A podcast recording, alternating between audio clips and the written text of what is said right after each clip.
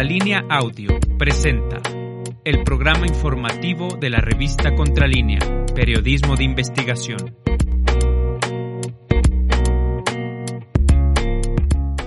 Buenos días, soy Sosimo Camacho y me da mucho gusto darle la bienvenida a esta emisión de Contralínea, Periodismo de Investigación de este jueves 13 de octubre de 2022. Buenos días, José Reyes.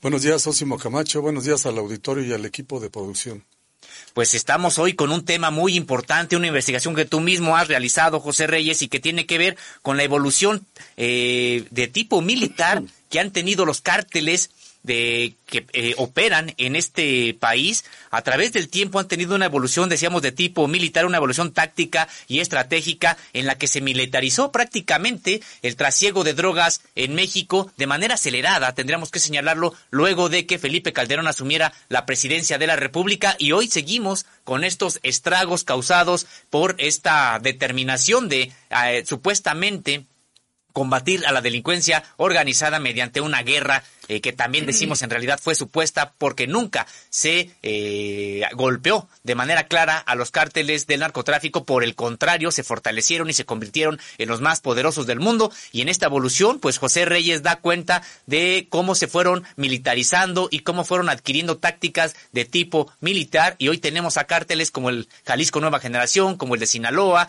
como el del Golfo, pues prácticamente con grupos de sicarios que parecen ejércitos privados, pero un poco más adelante nos hablará José Reyes de manera detallada de este tema, que además ya usted puede consultar en www.contralinea.com.mx. Va a estar muy, muy interesante. También el día de hoy hablaremos con el maestro en historia contemporánea, Alessandro Pagani, quien además también él es eh, doctorante en teoría crítica por el 17 Instituto de Estudios Críticos en México. Este estudioso de las relaciones internacionales y de la geopolítica, hablará sobre este ascenso de China en el tablero multipolar mundial y también las provocaciones que Estados Unidos realiza allá en Taiwán. Hay veces que escuchamos, pues que Nancy Pelosi, por ejemplo, esta eh, jefa del Departamento de Estado de Estados Unidos visita Taiwán y genera una serie de controversias a nivel mundial muy importantes y a veces no tenemos el contexto para entender lo que significa este tipo de provocaciones, a qué responden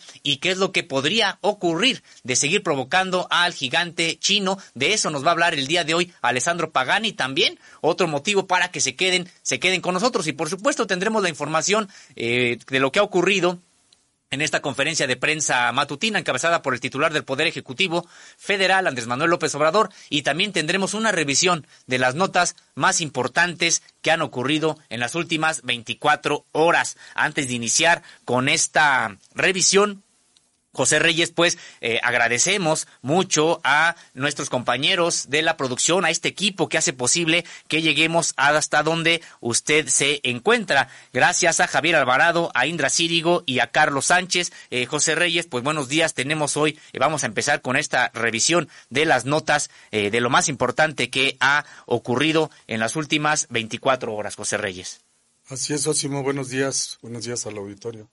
Pues sí, este, en esta conferencia de prensa matutina, hoy, como todos los jueves, eh, tuvo eh, pues participación Ricardo Mejía Verdeja, quien él es eh, subsecretario de Seguridad Pública, dependiente por supuesto de la Secretaría de Seguridad y Protección Ciudadana. En este reporte a cargo de este funcionario, pues se dio cuenta de cuántas personas han sido detenidas en esta semana, fueron detenidas en esta semana, dio los casos más relevantes, y también hay un caso del que queremos platicarle que señaló el día de hoy Ricardo Mejía Verdeja y tiene que ver con algo que generó mucha zozobra entre la población, el secuestro de un niño allá en Huehuetoca que quedó grabado por medio de teléfonos celulares que eh, pues padres de familia pudieron captar. Eso generó mucha indignación, mucha preocupación y qué bueno que hubo una actuación de parte de las autoridades, tanto locales como federales. Los sujetos que secuestraron a un niño en Huehuetoca, Estado de México, exigían cuatro millones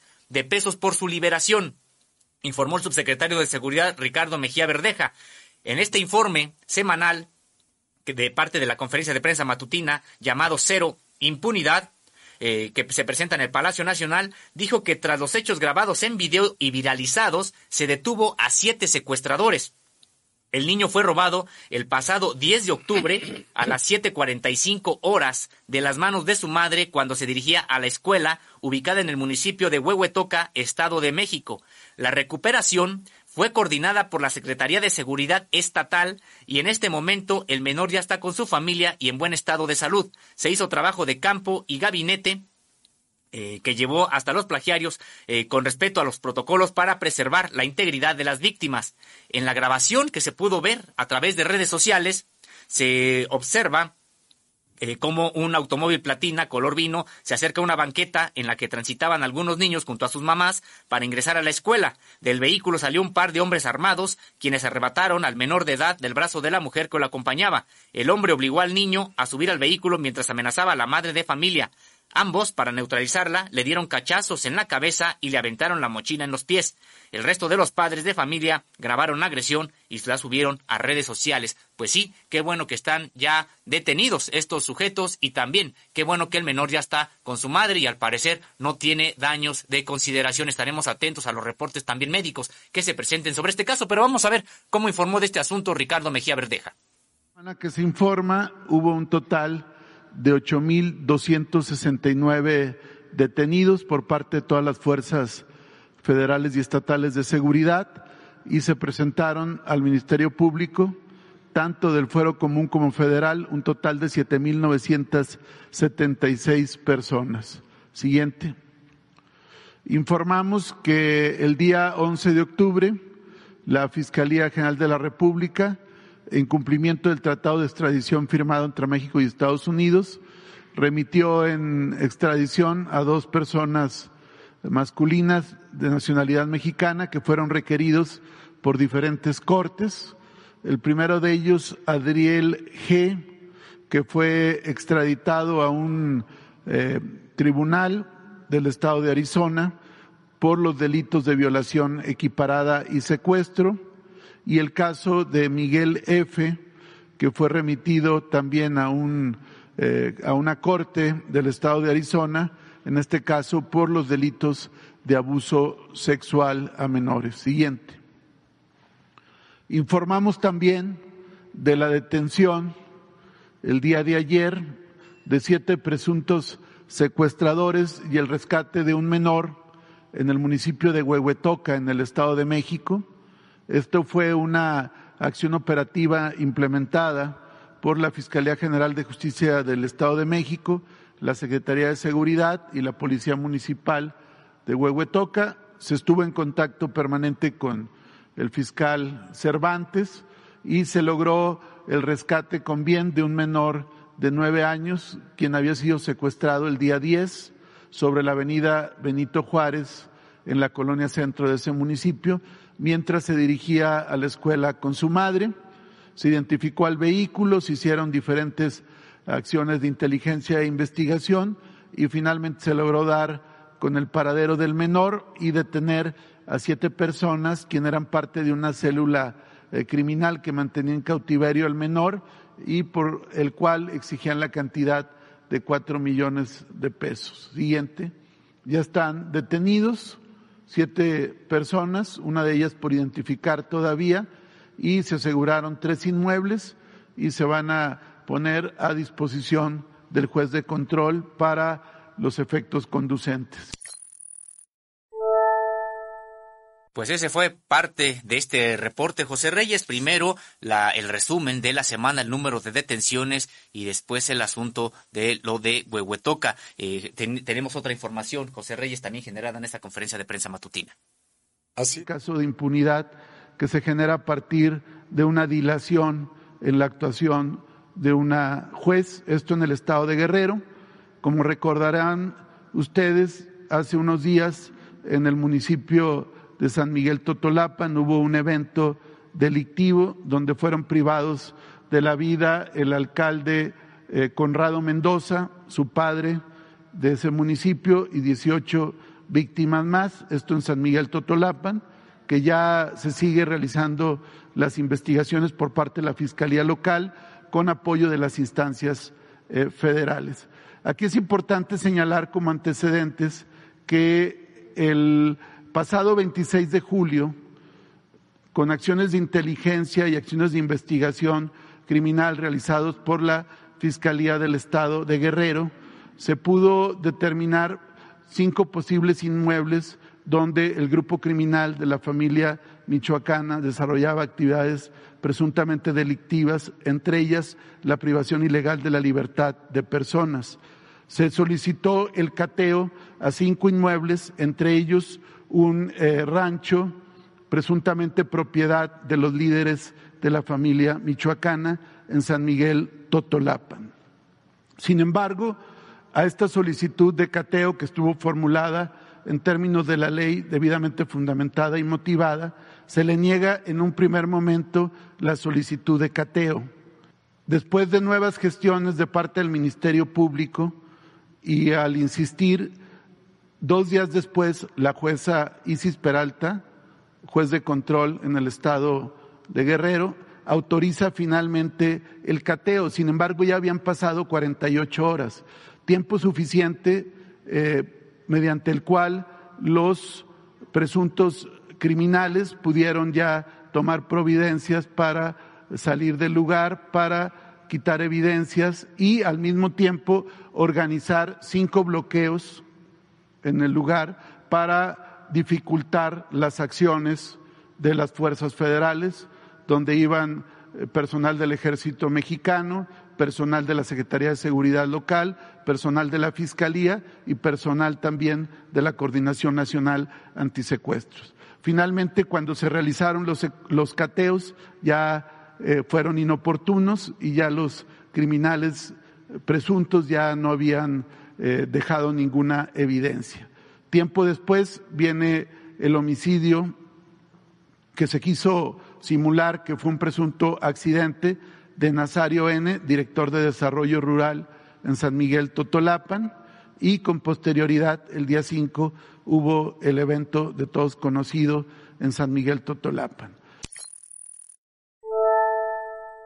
No quisimos dejar pasar también, José Reyes, pues esta parte en esta sección de eh, cero impunidad, porque aquí de lo que se está hablando es de un caso en los que sí hay impunidad, esta impunidad eh, garantizada por una jueza y en un caso tan, eh, tan complicado, tan doloroso como fue la masacre allá en San Miguel Totolapan, pues resulta que se tuvo, se había tenido la oportunidad de generar un cateo y con ello disuadir a los perpetradores de esta, de esta masacre y resulta que una jueza les dio la oportunidad a este grupo de sicarios para que eh, tuvieran el tiempo de huir de las autoridades al negar un cateo, al demorarlo por 48 horas y después sabríamos pues que eh, son las personas, estas personas son las que actuaron en contra de un funcionario primero allá en San Miguel Totolapan y después cometieron esta masacre de 21 personas que involucraron al propio presidente municipal, a su padre y que pues esto ahora vemos estuvo facilitado por unas determinaciones judiciales. Es decir, desde antes ya se había tenido noticia de que estaba actuando ese grupo que había llegado al lugar y se negaron las órdenes de cateo que solicitó el Poder Ejecutivo, fueron negadas por una jueza, es decir, por el Poder Judicial, después con los resultados que tendríamos. Pues es importante no dejar pasar este tipo de asuntos. Ha sido señalada ya en la conferencia de prensa matutina la jueza y es que José Reyes, pues los jueces no rinden cuentas ni los magistrados ni los ministros generalmente, entonces es importante que al menos, al menos se les exhiban sus propias actuaciones que tienen consecuencias como la de San Miguel Totolapan, José Reyes. Y ahora sí tenemos otra información que también se virtió en esta conferencia de prensa matutina. Así es, Ósimo. Em, todas las sucursales del Banco de Bienestar en la Ciudad de México ya operan con normalidad, informó esta mañana el presidente Andrés Manuel López Obrador. Sin embargo, dijo que no es así en Chiapas, Oaxaca y Guerrero, donde dijo estoy pendiente del avance. Señaló en su conferencia de matutina de Palacio Nacional que la red bancaria de los adultos mayores ya cobran sus pensiones y esta es la aspiración para todo el país. El, presidente resaltó que la jefa de gobierno, Claudia Sheinbaum, es muy buena gobernando y está constantemente solicitando apoyo para la población de la Ciudad de México. Aseguró que para que no se confunda es tan buena como Adán Augusto López y Marcelo Ebraca Sabón. Los tres son muy buenos, hoy están en Washington a hacer un trabajo en esa ciudad. Adelantó que en breve inaugurarán la red de bancos de bienestar. Se revisará el avance del nuevo parque de Chapultepec, cuarta sección, obra que será el mayor espacio cultural del mundo, y la terminación del tren Toluca Ciudad de México, que se inaugurará a más tardar en diciembre de 2023. Sósimo. Así es, tenemos un video sobre estas palabras del presidente de la República. Veámoslo.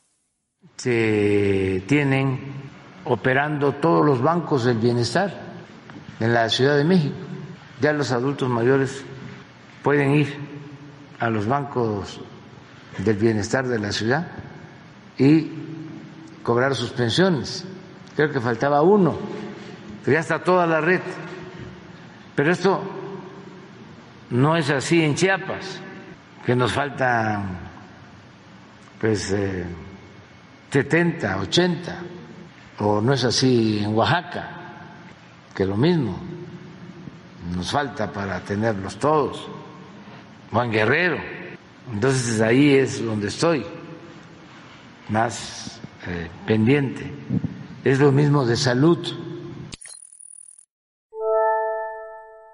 Y también en esta conferencia de prensa matutina, el titular del Poder Ejecutivo Federal se refirió a quienes serían los tapados, es decir, los candidatos de la oposición de derecha en este país, integrantes del PRI, del PAN, del PRD y de, eh, y de otros sectores, incluso por ejemplo del sector empresarial. El presidente Andrés Manuel López Obrador presentó una lista de 42 opositores de derecha que aspirarían a la presidencia de la República en 2024 y bueno, pues hizo incluso comentarios acerca de la propia trayectoria de estos políticos. La lista la integran Agustín Carsten, Alejandro Moreno, Beatriz Paredes, Carlos Doret de Mola, Carlos Medina Plasencia, Claudio X González, Chumel Torres, Damián Cepeda, eh, también está Dante Delgado, Demetrio Sodi de la Tijera y Denise Dresser.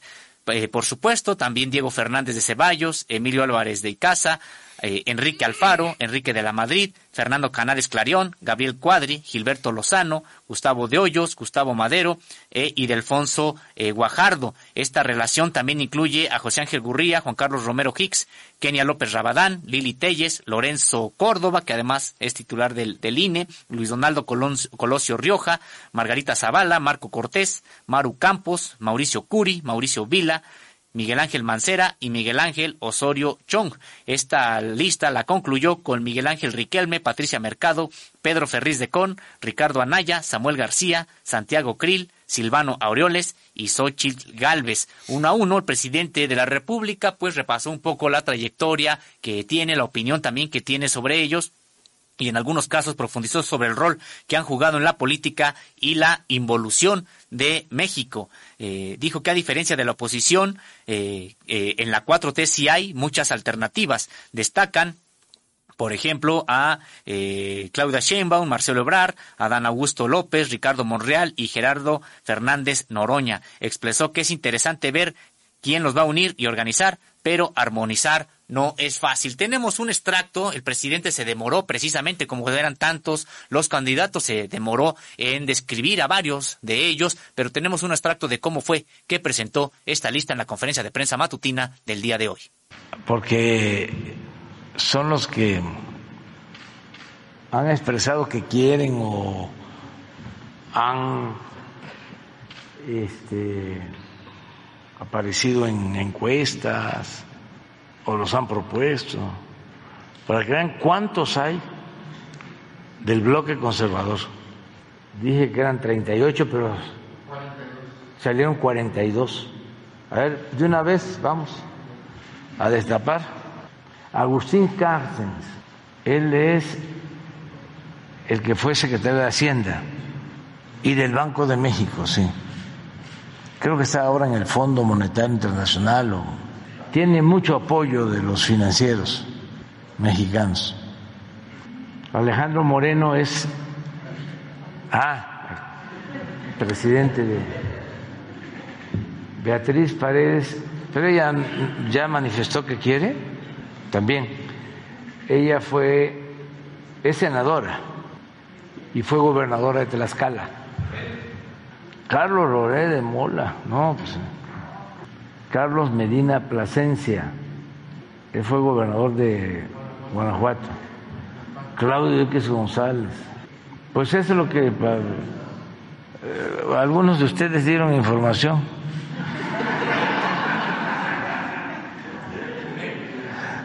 Tómenla.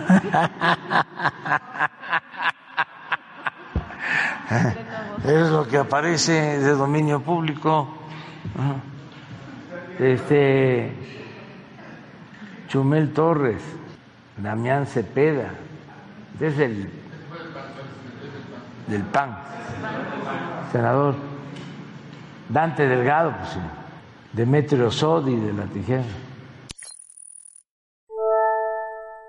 En otra información, Sósimo, el presidente de la República, Andrés Manuel López Obrador, agradeció a los legisladores del Congreso de la Unión que aprobaron el respaldo de las Fuerzas Armadas a la Guardia Nacional.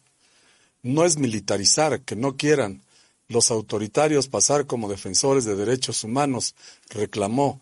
El Ejecutivo Federal se preguntó qué hicieron los conservadores con el ejército y se respondió utilizarlo para reprimir, para actuar sin fundamento constitucional, de manera ilegal, sin respeto a los derechos humanos, son unos reverendos hipócritas, acusó.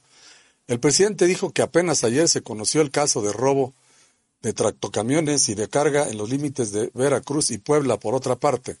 Quienes robaban la mercancía, dijo, eran policías estatales y municipales que fueron detenidos por la Guardia Nacional en el caso como este es donde se ve la importancia de hacer ajustes y poner en operación a la Guardia Nacional en todo el país, ejemplificó el primer mandatario Sósimo. Tenemos un video sobre estas palabras del presidente. Presidente, se emitieron 339 votos en pro. El que la Guardia Nacional sea apoyada por la Secretaría de Defensa y para la Secretaría de Marina, que continúe siendo apoyada y que se fortalezca la Guardia Nacional. Y no es militarizar, que no este, quieran los autoritarios ahora este, pasar como defensores de derechos humanos. ¿Qué hicieron los conservadores con el ejército? Utilizarlo para reprimir sin fundamento constitucional, de manera ilegal. Usaban al ejército, a la marina, para labores de seguridad pública y además sin respeto a los derechos humanos. Son unos reverendos hipócritas. Y ahora que se hace una reforma constitucional y que se pone el acento en la defensa de los derechos humanos, ahora se rasgan las vestiduras. Entonces, Adán, como secretario de Gobernación, pues eh, va informando de por qué es importante esta reforma y sí se tiene que apoyar a los gobiernos estatales, municipales, para que sus policías eh, garanticen la seguridad pública.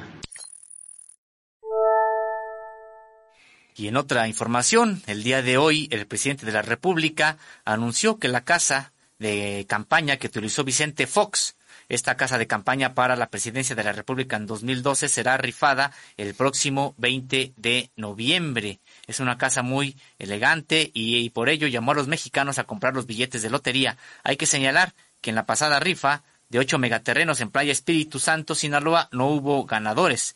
¿Quién creen que ganó? dijo el presidente respecto al sorteo del 16 de septiembre.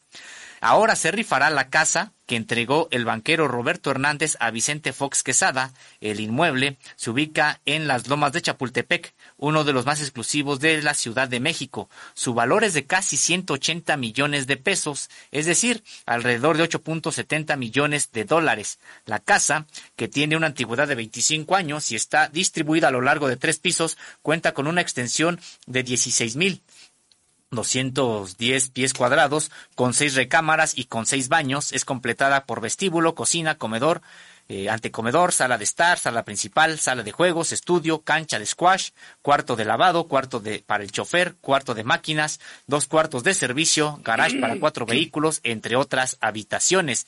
De acuerdo con el uso de suelo actual, la residencia podría ser sustituida por otra casa, por una embajada o por algún parque, quedando descartada la posibilidad de convertirla en, oficina o en edificio. Había dicho 2012, en realidad tendría que ser del año 2000, cuando, si es que fue utilizada como casa de campaña por Vicente Fox José Reyes. Esta fue una de las informaciones que se dieron el día de hoy. Así es, interesante. Finalmente, en la conferencia mañanera, el presidente López Obrador aclaró que su gobierno no va a confiscar congelar cuentas bancarias en forma masiva y solo se recuperarán los fondos abandonados y que provienen de actividades ilícitas. Expresó que deberá ser analizada por el Poder Legislativo, habrá candados y el dinero se utilizará para obras sociales. Sobre el tema, el subsecretario de Seguridad Federal, Ricardo Mejía Verdeja, informó que tan solo por extorsión hay congelados 14 mil millones de pesos. Este capital únicamente genera intereses para los bancos y no tiene ningún beneficio para la sociedad. El presidente retomó el tema de la iniciativa para recuperar fondos y aclaró que él o el Poder Ejecutivo envió esta iniciativa. Fue una propuesta de los legisladores quienes tienen facultad de hacerlo, como poder independiente. Hay que señalar que la Cámara de Diputados aprobó este 11 de octubre que los recursos de las cuentas olvidadas en los bancos pasen a ser propiedad de la Tesorería de la Federación para usarlos en el reforzamiento de la seguridad e infraestructura policial de las policías locales, estatales y de la Guardia Nacional. Con los cambios y reformas al artículo 61 de la Ley de Instituciones de Crédito, la Secretaría de Hacienda, la Federación y las entidades federativas recibirán el 45, 30 y 25% del dinero de las cuentas, respectivamente, abandonadas. Sósimo. Pues importante me parece esta información. Hoy lo que está señalando 14 mil millones de pesos en cuentas que están ahí sin poder moverse y hay que recordarlo si es que estas, eh, si no hubiera este tipo de reformas, quienes terminan quedándose con el dinero, pues son los bancos, las entidades financieras, ahora que hay este tipo de desinformación en el sentido de que sería el gobierno quien estaría confiscando cuentas, etcétera. No, en realidad es que son cuentas que tienen seis años sin que sean, eh, se haya tenido algún tipo de eh, movilidad y de acuerdo con la legislación que afortunadamente ya fue reformada, lo que ocurría es que eran las entidades financieras las que terminaban quedándose con este dinero y qué bueno que ahora pasará a el Estado mexicano, es decir, a las cuentas de todos para que ahí es donde tendríamos que vigilar, pues sea utilizado en eh, programas sociales, en apoyos, en becas, etcétera, pero que ya no se lo queden las entidades financieras. Y José Reyes, pues aprovechamos este momento que hemos concluido la revisión de lo ocurrido en esta conferencia de prensa matutina encabezada por el presidente de la República el día de hoy, pues para eh, invitarles a que eh, compartan el enlace de esta emisión entre sus familiares, sus conocidos, sus amistades, para seguir haciendo crecer esta comunidad de periodismo eh, de contralínea, periodismo de investigación. Y les recordamos que nos encuentran en YouTube, Facebook, Twitter e Instagram como Contralínea. Y también estamos como Contralínea Audio en Apple Podcast, Spotify y también en iBox. Saludamos con mucho gusto a María Mercedes de la Cruz, Alicia Josefina Ávila, Salomón Méndez, Balbina Cadena, Charo Charo, Mixli Tonali, Arturo Ortega, Antonio Vico, Marta María Sánchez, Cris C., Ismael, Alfonso Ortiz, Alejandro Deró, María Morales y también a Sofía Ailo. José Reyes. Asimismo, Sósimo, también agradecemos los saludos de Norma Villagómez, Marbel Tello Aranda, Aldín Joachín, Elvia Barahona, Porfirio Díaz Fonseca, Mercy de Villa, José Rosas, Claudia Sanz Orop, Rosa Robles, Silvia Holguín, Gabriel Hernández, Lauro Olivares, Guadalupe Flores, Ismael Cerratos y Efraín José Peraza Tamayo. Muchas gracias por sus comentarios. Así es, y pasamos a esta revisión de lo más importante que ha ocurrido en las últimas 24 horas, pues tenemos que México y Estados Unidos alcanzaron un acuerdo el día de ayer en materia migratoria. la Secretaría de Relaciones Exteriores y la Secretaría de Gobernación consideraron que se, trata de un nuevo enfoque para una migración ordenada, segura, regular y humana en la región. Estados Unidos ha respondido positivamente a la solicitud de México de aumentar la movilidad laboral en la región con 65 mil nuevas visas de trabajo y el acceso de 24 mil personas con vías para incorporarse al mercado laboral estadounidense.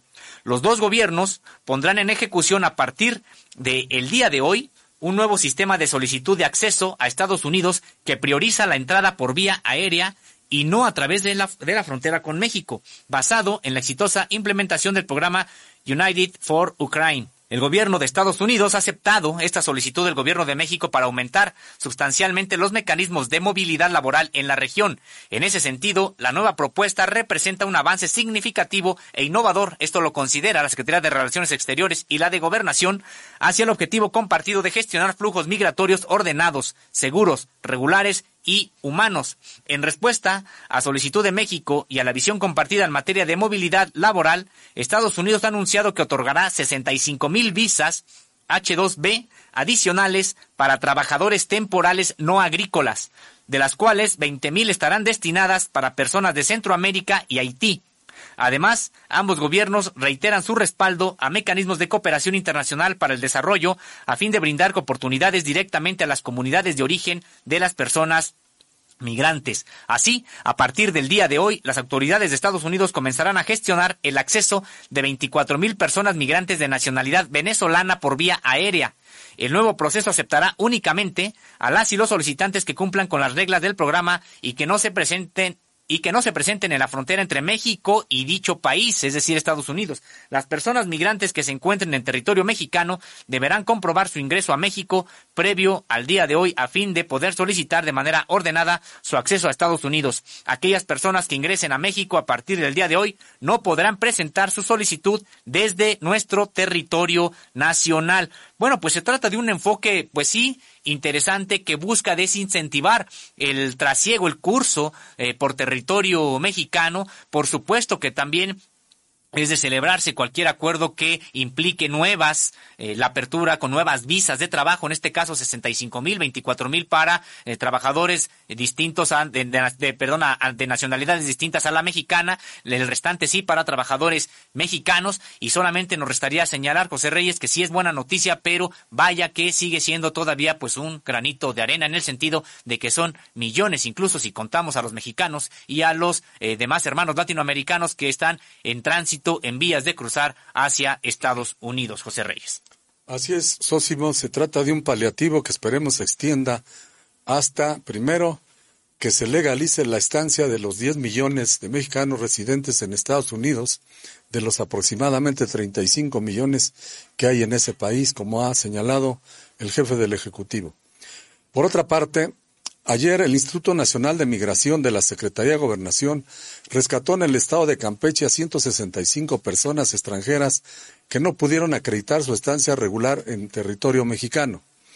Como parte de las labores de verificación, agentes federales del instituto, en coordinación con elementos de la Secretaría de Protección y Seguridad Ciudadana, marcaron el alto a dos autobuses de pasajeros que no portaban logotipos o razón social de alguna empresa de transporte. Durante la revisión en el puesto de control preventivo ubicado en el kilómetro 14 de la carretera federal Campeche-Mérida, cerca del poblado de San Francisco Cobén, municipio de Campeche, se pudo constatar que se trataba de personas de diferentes nacionalidades que no pudieron acreditar su estancia legal en el país. Fueron trasladadas a las instituciones del Instituto de Migración como parte del procedimiento administrativo migratorio donde se constató que las 545 de ellas provienen de Cuba, 18 de Nicaragua, una de República Dominicana y otra del Salvador. Se verificó su estado de salud y se les brindó atención. El Instituto Nacional de Migración refrendó su compromiso por una migración segura, ordenada y regular, a fin de evitar que las personas extranjeras que transiten, de manera irregular pongan en riesgo su vida e integridad física, Sósimo.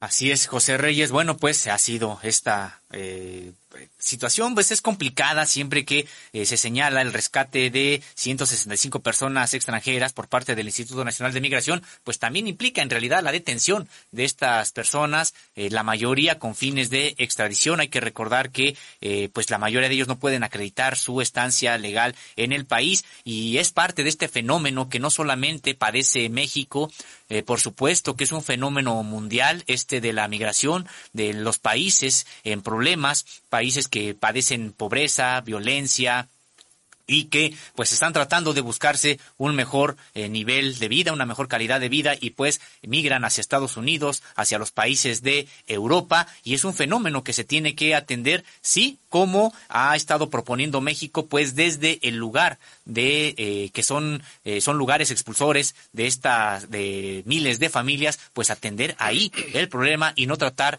no tratarlo con represión, como prácticamente es la política que ha eh, diseñado y, e implantado Estados Unidos. En otra información, el día de ayer ocurrió la firma entre el Instituto Mexicano del Seguro Social y el Sindicato Nacional de Trabajadores del Seguro Social. Esto a propósito del acuerdo de revisión salarial. Fue importante porque no nada más se trató de esta firma de un acuerdo, sino que implicó también la creación de nuevas plazas. Eh, esto a propósito de la federalización de eh, servicios médicos que se está realizando a través de IMSS Bienestar. La firma eh, beneficia a más de 450 mil trabajadores y tiene como eje central la negociación colectiva auténtica que consolida al nuevo modelo laboral. Para el director general del IMSS, Zoé Robledo Aburto, la negociación comprende la creación de 1.498 plazas para el programa IMSS Bienestar y 5.605 para el régimen ordinario así como la cobertura de 22 mil plazas vacantes. El doctor Arturo Olivares Cerda, secretario del Sindicato Nacional de Trabajadores del Seguro Social, aseguró que la reforma laboral de 2019 impregna de un aire fresco a las relaciones entre patrones y organizaciones gremiales. La secretaria del Trabajo y Previsión Social, Luisa María Alcalde, expresó que el acuerdo de revisión salarial entre el Instituto Mexicano del Seguro Social y el Sindicato Nacional de Trabajadores del Seguro Social beneficia, como decíamos, a más de 450 mil trabajadores y su firma tiene como eje central la negociación colectiva auténtica, por lo que representa un timbre de orgullo que consolida al nuevo modelo laboral. Pues es parte de estas revisiones a los contratos colectivos que se realizan a la, sí, al amparo de esta nueva legislación que busca pues mantener a raya el cacicazgo en, las propias organizaciones gremiales y también pues eh, que realmente se defiendan los intereses de los trabajadores. Decíamos que incluso es importante porque se generan en esta firma, en esta revisión, nuevas plazas por los médicos y demás personal eh, de trabajadores de la salud que están ingresando a propósito de la federalización de los servicios sanitarios. José Reyes.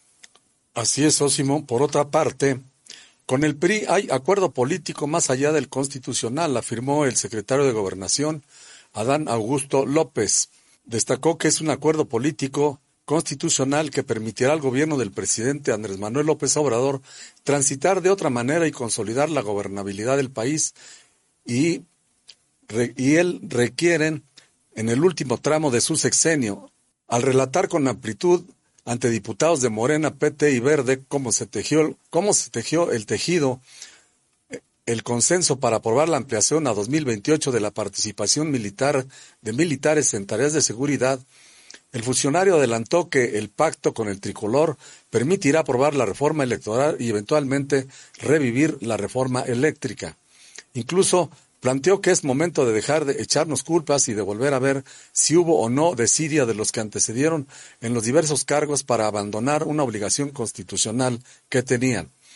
Para atajar cualquier comentario en contra del acuerdo con el PRI, López Hernández dijo a los legisladores reunidos en el auditorio del edificio E de la Cámara de Diputados, Miren, yo sé que al interior de un grupo de compañeros plural y diverso como este, a veces no nos gusta que abordemos políticamente algunos temas. ¿Por qué? porque sí tenemos serias diferencias ideológicas, tenemos hasta estilos distintos de actuar, pero así como alguien dijo que París bien vale una misa, el país bien vale un buen acuerdo.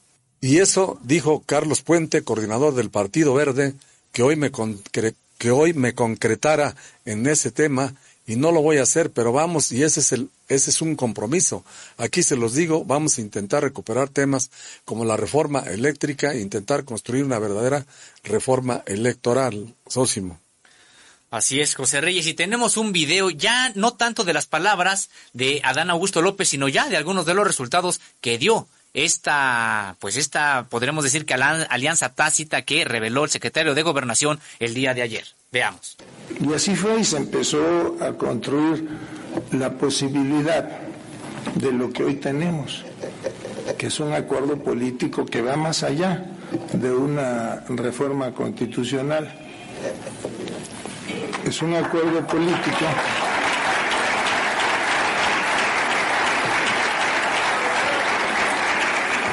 es un acuerdo político que nos va que le va a permitir al gobierno del presidente López Obrador a transitar de otra manera y a consolidar la gobernabilidad que el país requiere, pero sobre todo que requiere el gobierno del presidente López Obrador en el último tramo de su sexenio.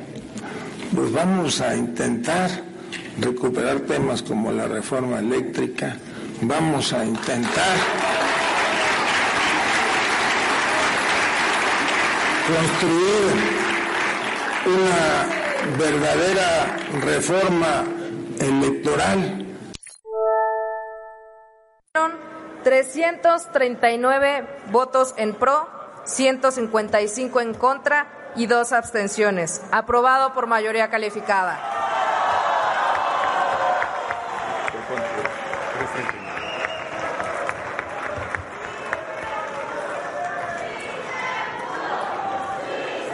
Aprobado en lo general y en lo particular por 339 votos el proyecto de decreto por el que se reforma el artículo quinto transitorio del decreto que derogan diversas disposiciones de la Constitución Política de los Estados Unidos México.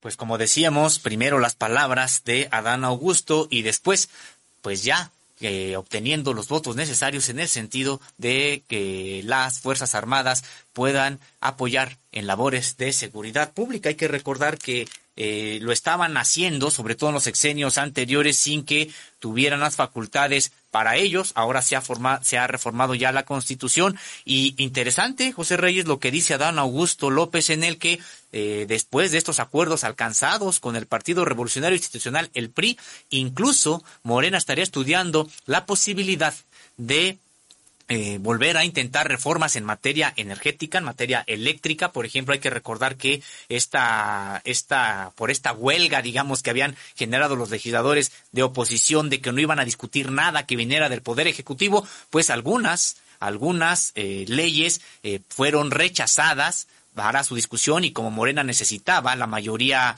no solamente simple, sino calificada, pues no fueron aprobadas. Ahora incluso hay la expectativa de que la próxima semana también se someta a discusión la reforma electoral, esta reforma que también tanta falta hace y que eh, se veía imposible, pero ahora se abren precisamente las oportunidades para que pueda ocurrir esta, esta, esta reforma. Y José Reyes, este, en otra en otra información, eh, también hay que recordar que el día de ayer, aquí decíamos, pues se conmemora el Día de la Resistencia Indígena y marchó ayer el Congreso Nacional Indígena. Se trata, hay que señalarlo, de una marcha, sí, de protesta y que en esta ocasión, pues no está organizada por la oposición de derecha, está organizada por la oposición que es de izquierda, que ahí está, una oposición también muy importante eh, y que para nada tiene que ver con eh, los partidos eh, políticos. Ayer organizaciones indígenas, estudiantiles, populares y de la sociedad civil marcharon del Ángel de la Independencia al Zócalo de la Ciudad de México con motivo del 12 de octubre, fecha en la que marcan la resistencia de los pueblos originarios contra la llegada de los primeros europeos al continente americano. Esta caminata estuvo encabezada por el Congreso Nacional Indígena, seguido de los contingentes de los padres y madres de Ayotzinapa, alumnos de esta misma escuela normal rural, madres que buscan a sus familiares desaparecidos, estudiantes de diversas universidades e integrantes de organizaciones sindicales y sociales diversas. Durante su trayecto hacia el Zócalo capitalino, algunos manifestantes realizaron pintas en estaciones del Metrobús. En ellas se leía más poder al ejército son más aliados al narco y fuera Guardia Nacional. En la glorieta de Cuauhtémoc, algunos manifestantes realizaron una pequeña ceremonia originaria y al paso del antimonumento en recuerdo de los 43 desaparecidos de Ayotzinapa, realizaron un pase de lista. Criticaron la constante descalificación para padres, abogados y expertos de grupos independientes y lamentaron que no hay avances concretos en algunas investigaciones. Frente a la glorieta de las mujeres que luchan, el contingente encabezado por el Congreso Nacional Indígena, manifestantes expresaron su solidaridad con un grupo de mujeres que sostiene carteles en los que aseguran que la glorieta se queda y que no cederán. Su lucha es nuestra lucha, su búsqueda es nuestra búsqueda. Vivan las mujeres que luchan.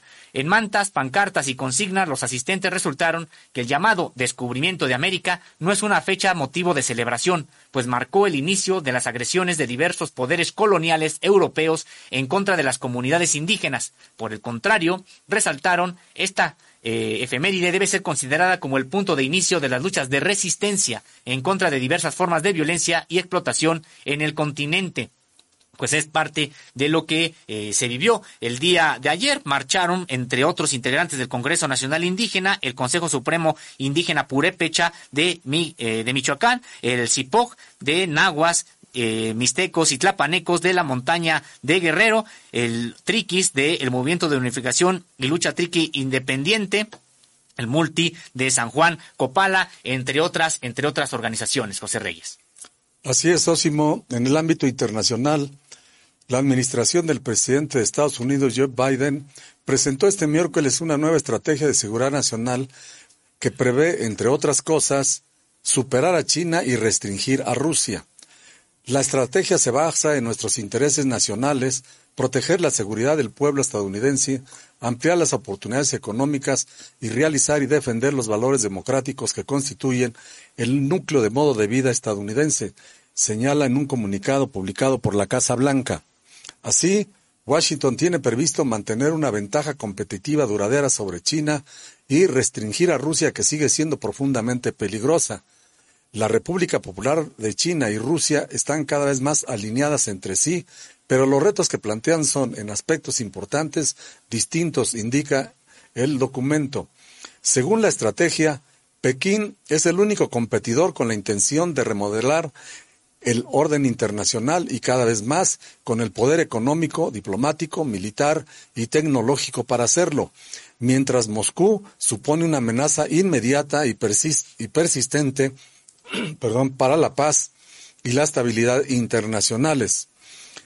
Además, señala el, el documento de seguridad nacional, una de las prioridades de Estados Unidos es la disuasión nuclear, una fuerza nuclear segura y eficaz sustenta nuestras prioridades de defensa al disuadir los ataques estratégicos, asegurar a los aliados y socios y permitirnos alcanzar nuestros acuerdos si la disuasión falla, añade el documento. Hay que decir, pues, que este documento eh, periódicamente se publica anualmente y evidentemente aquí hay un reconocimiento por parte del presidente de Estados Unidos de la fortaleza y el crecimiento de la República Popular de China y el jaque en que lo tiene Rusia ante el conflicto con Ucrania, de tal manera que es una convocatoria pues a las fuerzas belicistas de esta nación para reforzar e ir minando lo que probablemente en el futuro podría ser una alianza sólida entre las potencias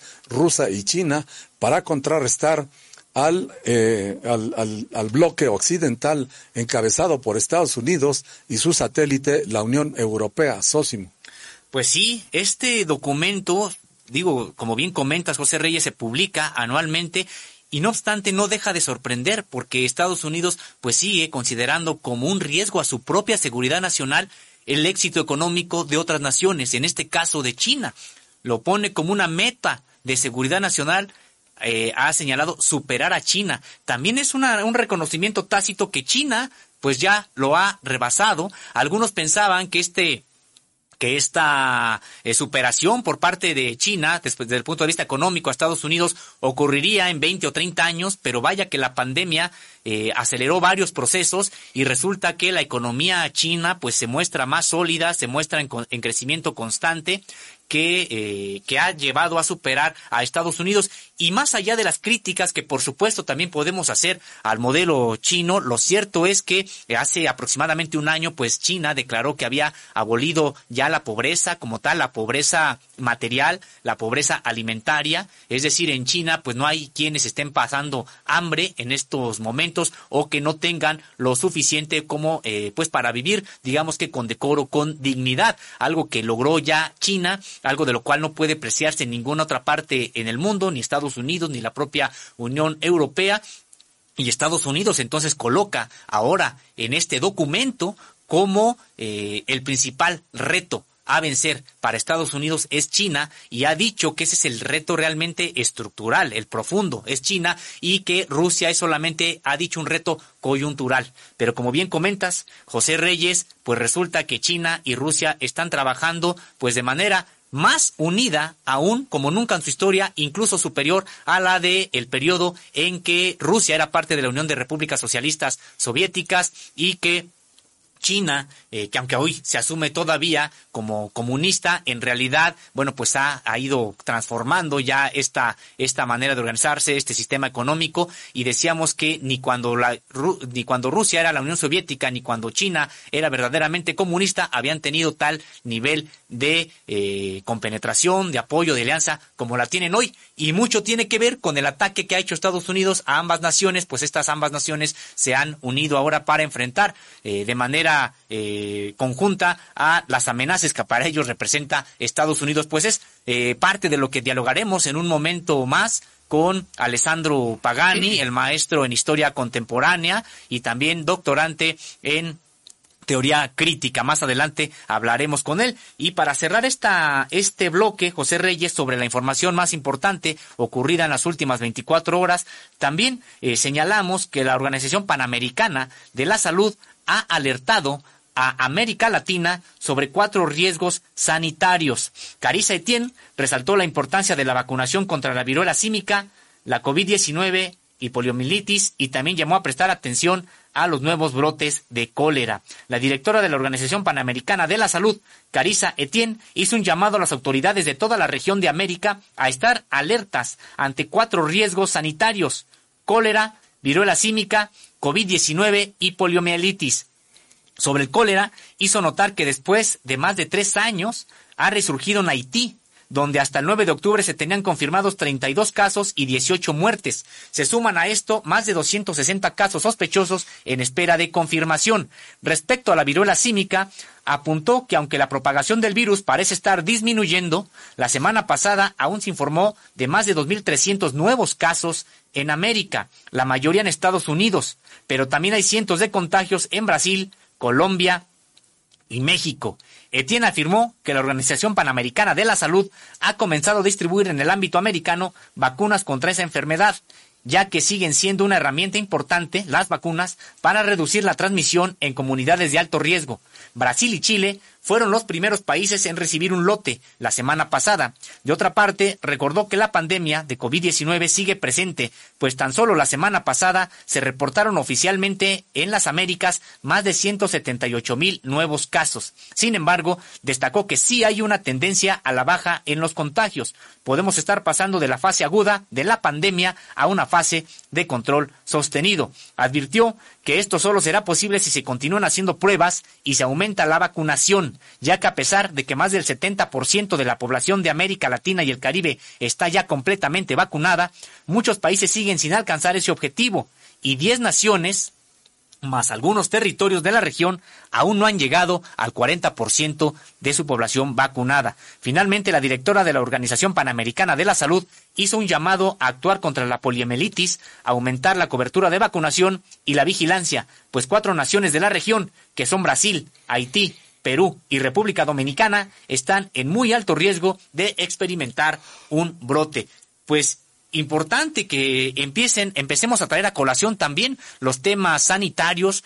Está el mundo, está el planeta atravesando un proceso de cambio climático y de degradación de ecosistemas que terminan impactando en la propia salud humana. Ya tenemos el caso de COVID-19, José Reyes, y hoy la Organización Panamericana de la Salud alerta sobre eh, cuatro riesgos sanitarios. No se trata de generar ningún tipo de alarmismo, son riesgos apenas que se vislumbran, es decir, que con prevención puede disuadirse el peligro que pudieran eh, suponer estas enfermedades, pero es importante que se advierta a los propios gobiernos de que no bajen la guardia frente al cólera, la viruela símica, el COVID-19 y la poliomielitis, José Reyes. Así es, Osimo. Ojalá se pueda avanzar, pues, en combatir todos estos fenómenos provocados por el abuso de la humanidad y en específico de las grandes potencias de los recursos naturales del planeta.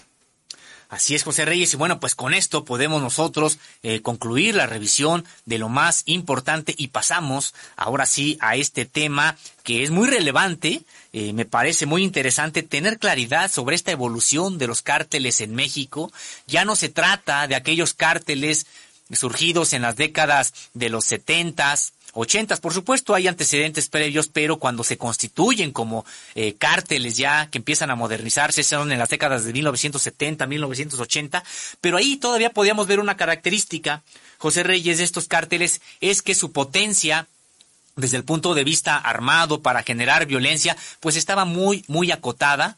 Estábamos hablando de eh, personas del ámbito rural, empistoladas, que eh, de manera casi espontánea, improvisada, pues se convertían en sicarios y que eh, pues estaban trabajando en estas, en estas organizaciones criminales, pero nada tiene que ver con lo que nos encontramos el día de hoy.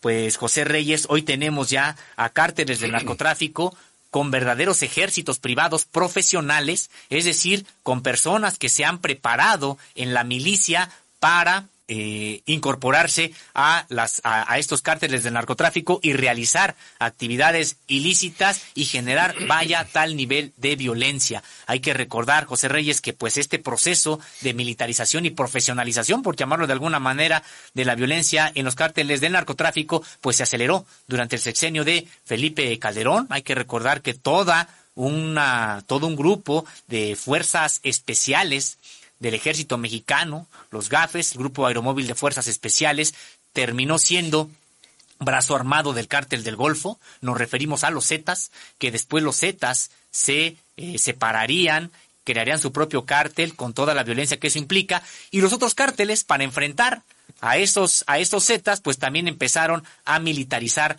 todo su proceso de sicariato, el cártel de Sinaloa, pues contratando a exmilitares caiviles de eh, Guatemala, por ejemplo, y otros casos. Pero bueno, José Reyes, de tipo militar, la evolución táctica estratégica de los cárteles, esta investigación que nos presentas el día de hoy. Así es, Osimo. Eh, encontramos un documento publicado por Insigne Crim, una organización que se dedica al análisis de el crimen organizado y la seguridad nacional en América Latina, que en esencia refleja pues el, el, pensamiento de analistas del Centro Small World Journal, un centro de análisis de las guerras de guerrillas e insurgencias criminales de América Latina, quienes sostienen cómo, pues explican cómo se ha dado esta evolución táctica estratégica militar de los cárteles mexicanos.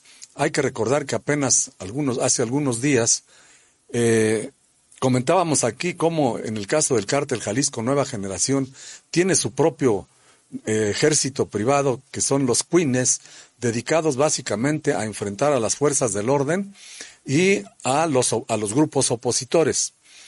Ahora, de acuerdo con este análisis de estos investigadores, señalan que eh, la evolución de estos cárteles ha permeado a tal grado que utilizan ahora granadas propulsadas por cohetes, lanzagranadas de 40 milímetros, chalecos antibalas y arneses de combate, rifles bar Barrett de calibre 50, vehículos blindados de combate, hechizos de esos que han hecho eh, este viral en las redes sociales, y artefactos explosivos improvisados, así como drones equipados con armas y los clásicos AR-15 y AK-47. Todo esto pues indica cómo eh, los cárteles de México, como lo ha señalado Sósimo, los distintos, los principales, Jalisco, Sinaloa, Golfo, entre otros, pues se preparan ya para quizás pasar a la fase siguiente, que sería pues, eh, dependiendo de la evolución en la siguiente etapa de su desarrollo, quizás lleguen a tener, lo cual veo difícil, por supuesto, tanques, eh, helicópteros y otro tipo de, armamento. Ahorita, de acuerdo con el análisis que, está, que hacen estos eh, analistas, esta artillería de tipo militar con que cuentan las organizaciones criminales ha sido utilizada para enfrentar a las fuerzas del orden y grupos antagónicos en disputas por las plazas en algunas regiones del territorio nacional, como señalan Robert J. Bunker y John P. Sullivan, fundadores del Centro Small, War Journal. Sósimo.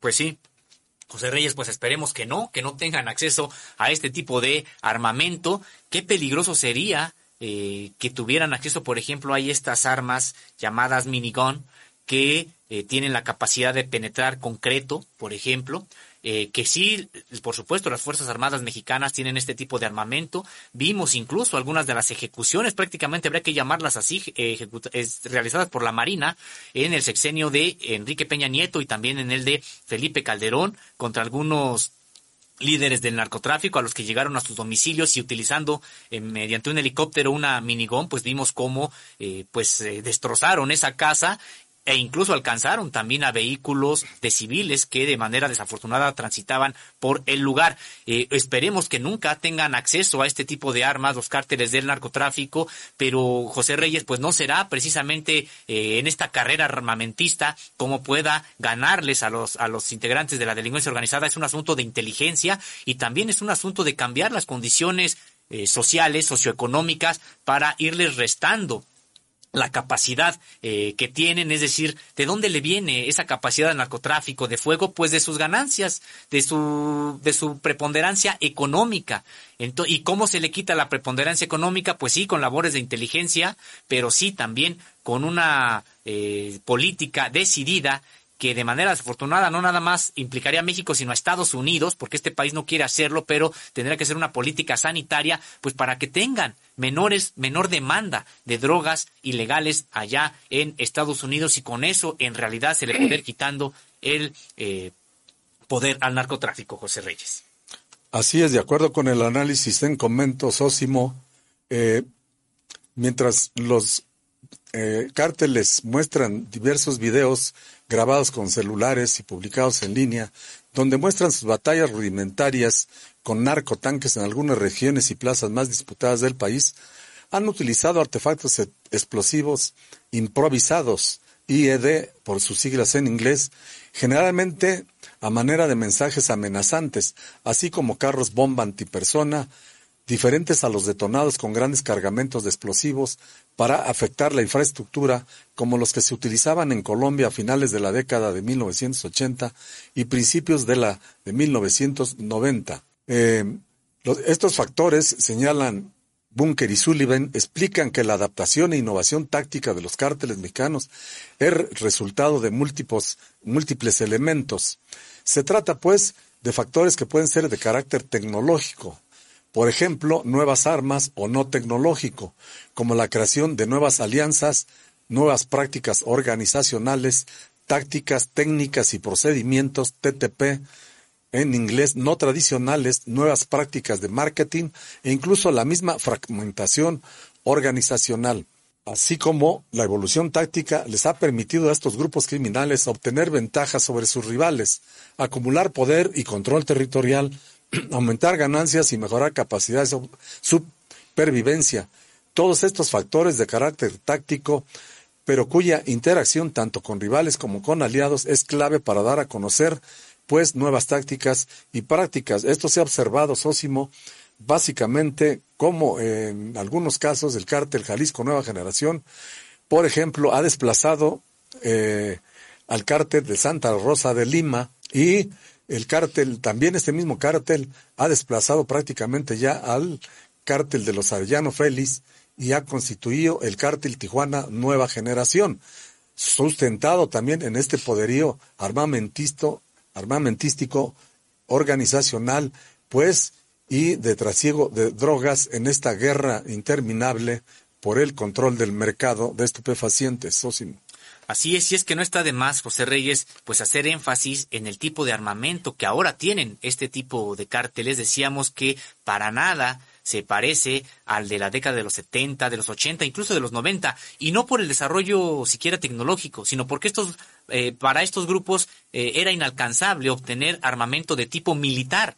Ahora tienen esa posibilidad de contar con armamento de tipo militar y hay que insistir en ello tienen la posibilidad de tener granadas propulsadas por cohetes, lanzagranadas de 40 milímetros, además de los chalecos antibales y arneses de combate, es decir, no cualquier tipo también de arnés, rifles Barrett, calibre 50, vehículos blindados de combate y artefactos explosivos improvisados, también drones que equipan con armas, y por supuesto, el acceso, como bien comentabas hace un momento, a los fusiles de asalto, a R-15, AK-47, UCIs, es decir, una serie de eh, capacidades que han tenido que son de corte militar y que no lo tenían hace algún pues hace algún tiempo. Esto ha generado también eh, una respuesta José Reyes eh, y adaptación de las propias fuerzas armadas y de las instancias del Estado mexicano.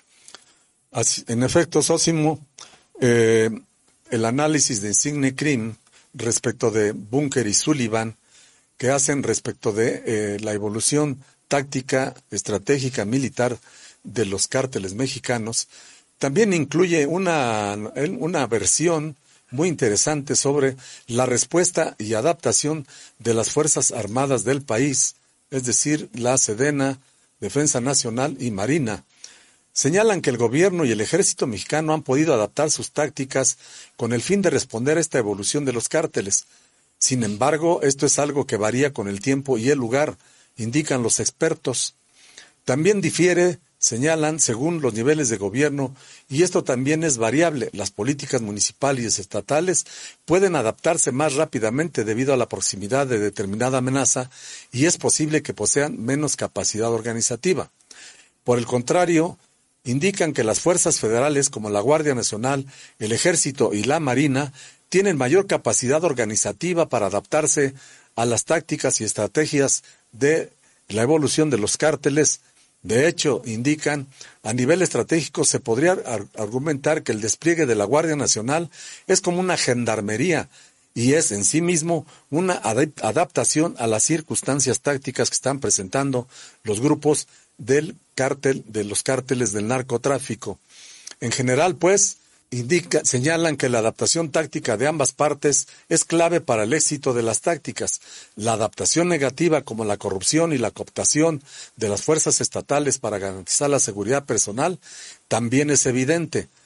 Las fuerzas municipales y estatales han sido tradicionalmente más susceptibles a estos factores, lo que tiene repercusiones tácticas, operativas y estratégicas, indican en su análisis Becker y Sullivan Sósimo.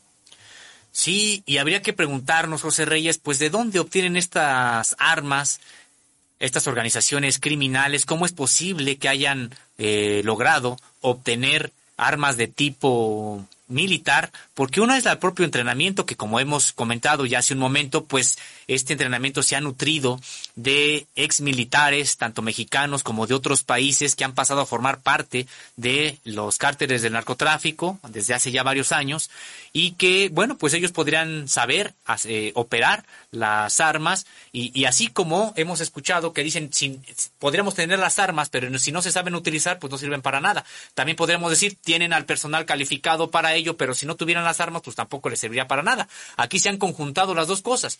Tienen acceso a las armas y también armas de tipo militar y también tienen los conocimientos para ejecutarlo. En este documento que pudiste consultar, José Reyes, bueno, pues se señala que eh, las, el origen de las armas es variado, sin embargo hay tres fuentes principales de obtención para los cárteles de narcotráfico de este armamento de tipo militar. La primera que sí se cita en el documento son los rifles, eh, entre comillas, de, eh, deportivos, Barrett, semiautomáticos, calibre 50 y los fusiles semiautomáticos AR-15 y AK-47 estos, ojo, que son comprados por intermediarios en Estados Unidos para luego ser contrabandeados en México. Estos rifles de carácter civil pueden ser modificados para elaborar modelos de alta capacidad de fuego. De ahí el interés de México, eh, que ha incluso llevado a demandar ya dos denuncias a las armamentizas estadounidenses que de, con total displicencia, sin ningún tipo de control e irresponsabilidad, pues venden armas que terminan nutriendo a los cárteles del narcotráfico en México. La segunda fuente que se señala en el documento, que también prácticamente ya ha sido agotada, son saqueos a los armamentos militares centroamericanos y armas que provienen de todo el mundo. Este armamento como las GPC y otras armas antitanques, lanzagranadas y ametralladoras de mediano y alto peso, son verdaderas armas de infantería de grado militar que están sueltas en el mundo. Y podríamos decir que aquí también tiene responsabilidad, incluso Estados Unidos, porque aunque se hayan o que provengan de otros países, generalmente el origen de estas de, esta, de estas armas eh, primigenio es Estados Unidos, a veces también Rusia, por supuesto, y que eh, terminan en conflictos armados eh, provocados por las grandes potencias, armando una gran cantidad de grupos irregulares y que esas armas pues ya finalmente no tienen un destino claro y terminan incluso también en México. Y la tercera fuente proviene del propio país, de aquí, de México, y la constituyen funcionarios políticos y militares que a través de varios años pues han venido corrompiéndose y han eh, eh, otorgado, vendido, entregado armas a también los eh, grupos del crimen organizado, Reyes. En efecto, Sosimo, los analistas indican que la instalación de trincheras y el uso de bloqueos en regiones, por ejemplo, como Michoacán y Guanajuato, cambia y varía dependiendo de las fases de las operaciones, el terreno y los actores involucrados. Además, a menudo se trata de acciones tácticas y no operativas. Estas tácticas, estrategias militares se utilizan para obstaculizar líneas de comunicación, el acceso a la policía, la Guardia Nacional y las fuerzas militares y navales y la movilidad de estas instituciones, canalizar las respuestas, es decir, facilitar las emboscadas o posibilitar las fugas, las trincheras, trincheras suelen ser transitorias y son similares a los narcobloqueos, barricadas hechas con escombros y vehículos en llamas, usadas generalmente en entornos urbanos. Los grupos criminales emplean narcotanques por su utilidad. Es tanto simbólica, señalan los analistas. Se trata de demostrar destreza como instrumental, es decir, proveer un medio de protección y movilidad a los combatientes. También los narcotanques hechizos se utilizan principalmente en, entre, en enfrentamientos entre cárteles en zonas donde estos luchan por el control territorial. En Monterrey, por ejemplo, han sido utilizados por el cártel del Golfo y los Zetas, también por el cártel Jalisco Nueva Generación. De hecho, en el 19 se descubrió un taller para ensamblar este, estos eh, vehículos en Tuxpan, Veracruz. Y, por supuesto, se han utilizado en Michoacán, donde el cártel de Sinaloa los ha utilizado en, Culiacán para enfrentar a las fuerzas gubernamentales en 2019 durante la frustrada captura de Ovidio Guzmán López. Sósimo pues interesante todo este registro que se ha podido documentar, no nada más señalar, pues hay enfrentamientos, no, sino también qué capacidades son las que tienen. En Michoacán ya te habías, ya habías hecho este alusión, también hay en Michoacán, de acuerdo con el documento al que tuviste acceso, los, los, los narcotanques han sido utilizados por el cártel Jalisco Nueva Generación y cárteles unidos para demostrar su presencia y en enfrentamientos armados entre grupos. También han contribuido al uso de trincheras antinarcotanques por parte de los Viagras, Cárteles Unidos y autodefensas comunitarias locales, con el fin de estropear los narcotanques y camiones monstruo del cártel Jalisco Nueva Generación, así como otros vehículos del grupo, como vehículos no blindados y camiones con elementos de infantería integrados. Su uso se ha limitado al tiempo que duran las ofensivas del cártel Jalisco Nueva Generación, es decir, solamente se han utilizado en estos momentos. Qué bueno que está identificado toda esta parte, porque pues es de advertirse que en algún momento, esperemos que no suceda así, que, que, que sí se le sigan minando las capacidades para que no en algún momento eh, tiendan a utilizarlos en contra de la población. El uso de narcotanques como trincheras antinarcotanques suele ser en el corto plazo, lo que ofrece una ventaja táctica durante operaciones prolongadas, pero de poco beneficio operativo o estratégico a largo plazo, José Reyes. Así es, Osimo. Por otra parte, los analistas Becker y Sullivan eh, destacan cómo la fragmentación e innovación táctica, así como las escisiones, son, han sido un fuerte generador de violencia e innovación táctica militar, lo que representa, por ejemplo, la división entre el cártel del Golfo y los Zetas en 2010, o la escisión del cártel del Golfo en 2015 y las luchas por la primacía entre los rojos, los metros y los ciclones, entre otros grupos eh, criminales involucrados en el uso de narcotanques, tiroteos y decapitaciones. Después, en el 2018, indica eh, estos analistas, surgieron indicios de que el cártel del Golfo poseía minas antipersona en Tamaulipas y más recientemente en el 2020 el uso de búnkeres subterráneos por parte del cártel del Golfo, muy probablemente por los escorpiones cerca de Reynosa y Tamaulipas. La fragmentación y cisones son generadoras de innovación táctica, o bien se benefician de ella.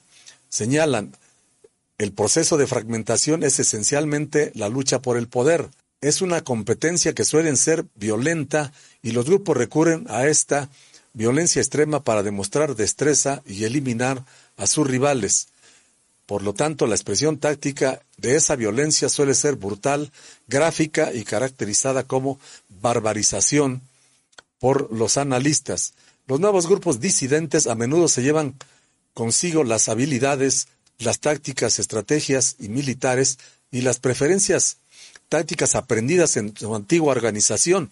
Esto conduce a la transmisión de las tácticas y estrategias que han sido probadas en el tiempo, así como a la proliferación de habilidades de tráfico entre nuevos grupos. Es decir, ocasionalmente estos nuevos grupos adoptan tácticas novedosas, no tradicionales, con el fin de obtener una mayor parte de los mercados ilícitos. Otras veces buscan nuevas oportunidades, como el microtráfico en los mercados mexicanos locales, la adopción de nuevos productos como el fentanilo o la adquisición de armas nuevas como los drones equipados con armas ósimo. Interesante esta advertencia que realizan, cómo cada fragmentación pues incluso no viene a debilitar al mercado y al grueso del narcotráfico como bloque en México, sino que pues prácticamente viene a de diseminar, a seguir difundiendo estas prácticas, estrategias, este conocimiento militar aprendido y empieza a ser eh, practicado por otras organizaciones, por las nuevas disidencias. Es decir, eh, no se acaba, eh, este tipo de conocimiento se va transmitiendo entre estas entre estas eh, organizaciones y también se refiere este documento a que no es una evolución solamente de tipo militar, es decir, en cuanto a tecnología, el acceso a armas, sino también eh, organizativo y tiene que ver con que han ido eh, perfeccionando, entre comillas, esta propaganda y las relaciones públicas que realizan también estas, estos cárteles que finalmente hay que reconocerlo, pues son empresas capitalistas, expoliadoras, delincuenciales, pero bastante exitosas. Los cárteles, incluido el Jalisco, nueva generación utilizan permanentemente estrategias propagandísticas y diversas narrativas, como la de los bandidos sociales o la de Robin Hood. Ahí vemos al cártel Jalisco Nueva Generación, recuerdo José Reyes cuando la pandemia de COVID-19 en unos periodos muy muy importantes de confinamiento que salía a repartir despensas a la población supuestamente para ayudarla, migajas que solamente repartía esta organización criminal que eh, buscaba la protección o contar con una autoridad moral frente a determinados grupos sociales. Estas a veces son burdas, dice el propio documento, y torpes, como cuando fue, eh, decíamos, durante la pandemia de COVID-19. A medida que el cártel Jalisco Nueva Generación adquiere más dominio, entra en conflicto con el gobierno, lo que está obligando al cártel a recurrir a este tipo de comunicación estratégica. La estrategia de relaciones públicas de mostrar a miembros del cártel con el rostro descubierto significa que el cártel Jalisco Nueva Generación no teme a los enjuiciamientos ni a los ataques por parte del gobierno. Eso da cuenta de la impunidad implícita de la que goza el cártel todavía, José Reyes. Así es, Ósimo. En ese sentido, pues, el análisis de Bunker y Sullivan señalan pues, que cómo, cómo está, digamos, estructurada la jerarquía para la toma de decisiones de los distintos cárteles en México. Se trata, de, dicen, de mantener la integridad organizacional como un reto para todas las organizaciones, bien sea gubernamentales o criminales. La estructura por ejemplo, en red del cártel de Sinaloa y del Jalisco Nueva Generación, beneficia a esa autoridad estratégica para la toma de decisiones, pero también la complica. En primer lugar, explican que los grupos criminales en red no son entidades unitarias, sino que suelen estar compuestos por bandas y células que tienen vínculos laxos con la gran estructura del cártel, como ya, ya lo explicábamos hace algunos días eh, en el caso del Jalisco Nueva Generación. El control suele darse por beneficio mutuo, influencia personal o castigo violento cuando los integrantes o subordinados actúan en contra de los dictados del cártel. Pero en general hay bastante laxitud siempre y cuando se respete la visión estratégica y se pague el tributo financiero. A menudo el control se delega a elementos subordinados. Esta finalidad táctica es un arma de doble filo, explican los analistas. Puede permitir, y en efecto lo hace, la flexibilidad y la innovación táctica, pero también puede conducir a la competencia por el control y a la fragmentación. Las operaciones de información, la violencia instrumental, la imposición de la identidad grupal, entre comillas, mediante la narcocultura y, por supuesto, la generación de ingresos y las oportunidades de recibir parte de las ganancias son elementos que refuerzan la disciplina de estos grupos criminales, Ósimo. Así es, y también tenemos un apartado en este documento que tú has eh, pues revisado, José Reyes, y del que has elaborado pues esta esta investigación, esta nota, el cártel Jalisco Nueva Generación se basa en un modelo de franquicia más que los Zetas, que eran más centralizados y con quienes se les suele comparar. Hay que recordar, los Zetas sí tenían un modelo centralizado en que controlaban lo que hacían sus demás células independientemente del Estado de la República en el que estuvieran. En el caso eh, del cártel Jalisco Nueva Generación tiene una sofisticación táctica eh, que varía mucho entre las diferentes subfranquicias eh, y no hay un sistema nacional o regional que evidencie una academia de entrenamiento del cártel Jalisco Nueva Generación, lo cual sería darles demasiado crédito. Eh, durante muchos años, a través de sus videos propagandísticos de asesinatos por parte de cuadrillas y comandos, se observa cómo equipos de integrantes del cártel Jalisco Nueva Generación utilizan y han aumentado enormemente su, en sofisticación, potencia de fuego y protección personal, pero así a través de franquicias con un alto nivel, digamos que de independencia entre ellas, trabajando sí para el cártel Jalisco Nueva Generación, aunque no necesariamente tengan la misma preparación todos los, todas las células, todos los integrantes, José Reyes. Así es, Osimo. Todo eso hace pensar, pues, que además de las franquicias, por ejemplo, que construye y que pone en práctica como empresa criminal del capitalismo el cártel Jalisco Nueva Generación, su líder, Nemesio Ceguera Cervantes el Mencho, ha desarrollado una o varias fuerzas móviles centralizadas, las cuales brindan apoyo operativo a las franquicias del cártel de vez en cuando, como lo explicamos, digamos, más ampliamente en el número que está circulando de nuestra revista. Estas unidades, pues, dicen los analistas, Bunker y Sullivan estarían mucho mejor entrenadas que los integrantes rasos de las franquicias y permitirían una mayor concentración de fuerzas del cártel Jalisco contra las pandillas y cárteles que están a la defensa de sus territorios, así como, como contra las autodefensas. Aún así, esta capacidad no está tan evolucionada como la del cártel del Golfo y luego solo de los Zetas, que tenían unidades de comando y control e inteligencia muy avanzadas y por lo tanto podían cambiar las reservas estratégicas móviles en sus territorios. Aún así, el creciente poder del Jalisco Nueva Generación es causa de preocupación del gobierno. Así es, pues los invitamos a que lean la información completa en www.contralinea.com.mx, este texto de José Reyes, donde explica cómo ha sido la evolución táctica estratégica de los cárteles y que es eminentemente militar. Lo que desató Felipe Calderón con su supuesta guerra contra el narcotráfico fue una carrera armamentista y no solamente carrera armamentista, sino incluso una militarización de los del sicariato de estas organizaciones. Pues muy interesante saber hasta qué tipo de armamento tienen acceso, tienen están capacitados incluso para poder este utilizarlos y los invitamos a que lean esta investigación que es la principal el día de hoy en www.contralinea.com.mx y José Reyes pasaremos ahora a esta entrevista pues que se antoja muy interesante con este experto en geopolítica y relaciones internacionales, maestro en historia contemporánea, Alessandro Pagani, quien quien, con quien hablaremos acerca de China, lo que significa como reto para Estados Unidos. Ya habíamos leído esta nota anteriormente donde un documento de seguridad nacional estadounidense lo califica como el principal eh, reto a vencer para Estados Unidos del caso de China y también lo que podría ocurrir con estas provocaciones de funcionarios estadounidenses en Taiwán tratando de desestabilizar a China y eh, ya para eso eh, tendremos ya a Alessandro Pagani. No se vaya, estamos en unos segundos de vuelta con ustedes. Acompáñenos de lunes a viernes a partir de las 10 de la mañana en Contralínea, periodismo de investigación en vivo a través de los canales de YouTube y Facebook Live. Para conocer más investigaciones periodísticas relevantes, puede visitarnos en www.contralinea.com.mx.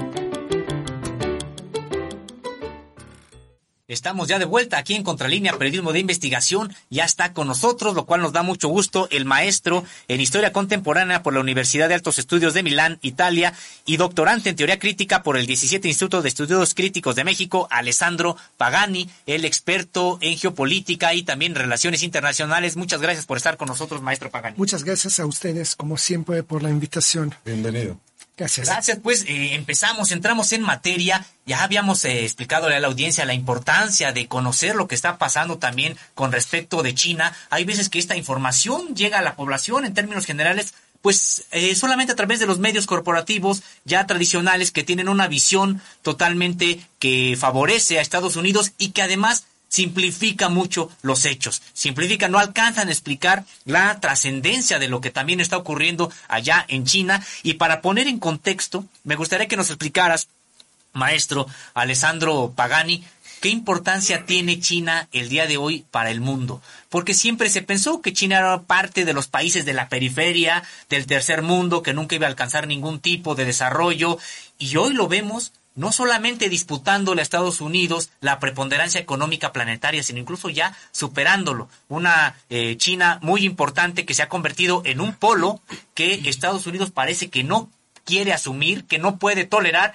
pero China se ha convertido en un polo muy importante económico y político a nivel planetario. Correcto, estoy de acuerdo con la introducción y te agradezco mucho por esta pregunta porque nos permite volver a lo que estábamos eh, postulando, analizando la vez pasada al respecto de lo que fue después al final de la Segunda Guerra Mundial, ese grande movimiento anticolonial de luchas de liberaciones nacionales que se vino creando justamente a nivel planetario con el gran triunfo en la guerra patriótica por parte de la Unión Soviética en contra del nazismo.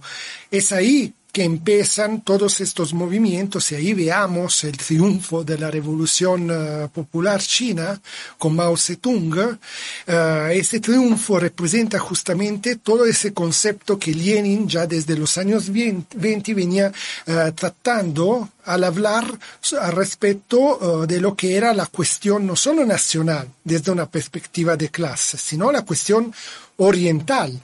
Y por lo tanto, el hecho que cuando hubo la revolución de octubre, el primer acto de los bolcheviques fue eh, trasladar la capital desde San Petersburgo, ya era Leningrado, a Moscú, era ya un acto contundente a demostrar que la política de los bolcheviques, la cuestión colonial, la cuestión nacional, la cuestión oriental, se estaba uh, ya poniendo uh, como el hecho principal estratégico de lo que fueron uh, después todos esos movimientos que se dieron.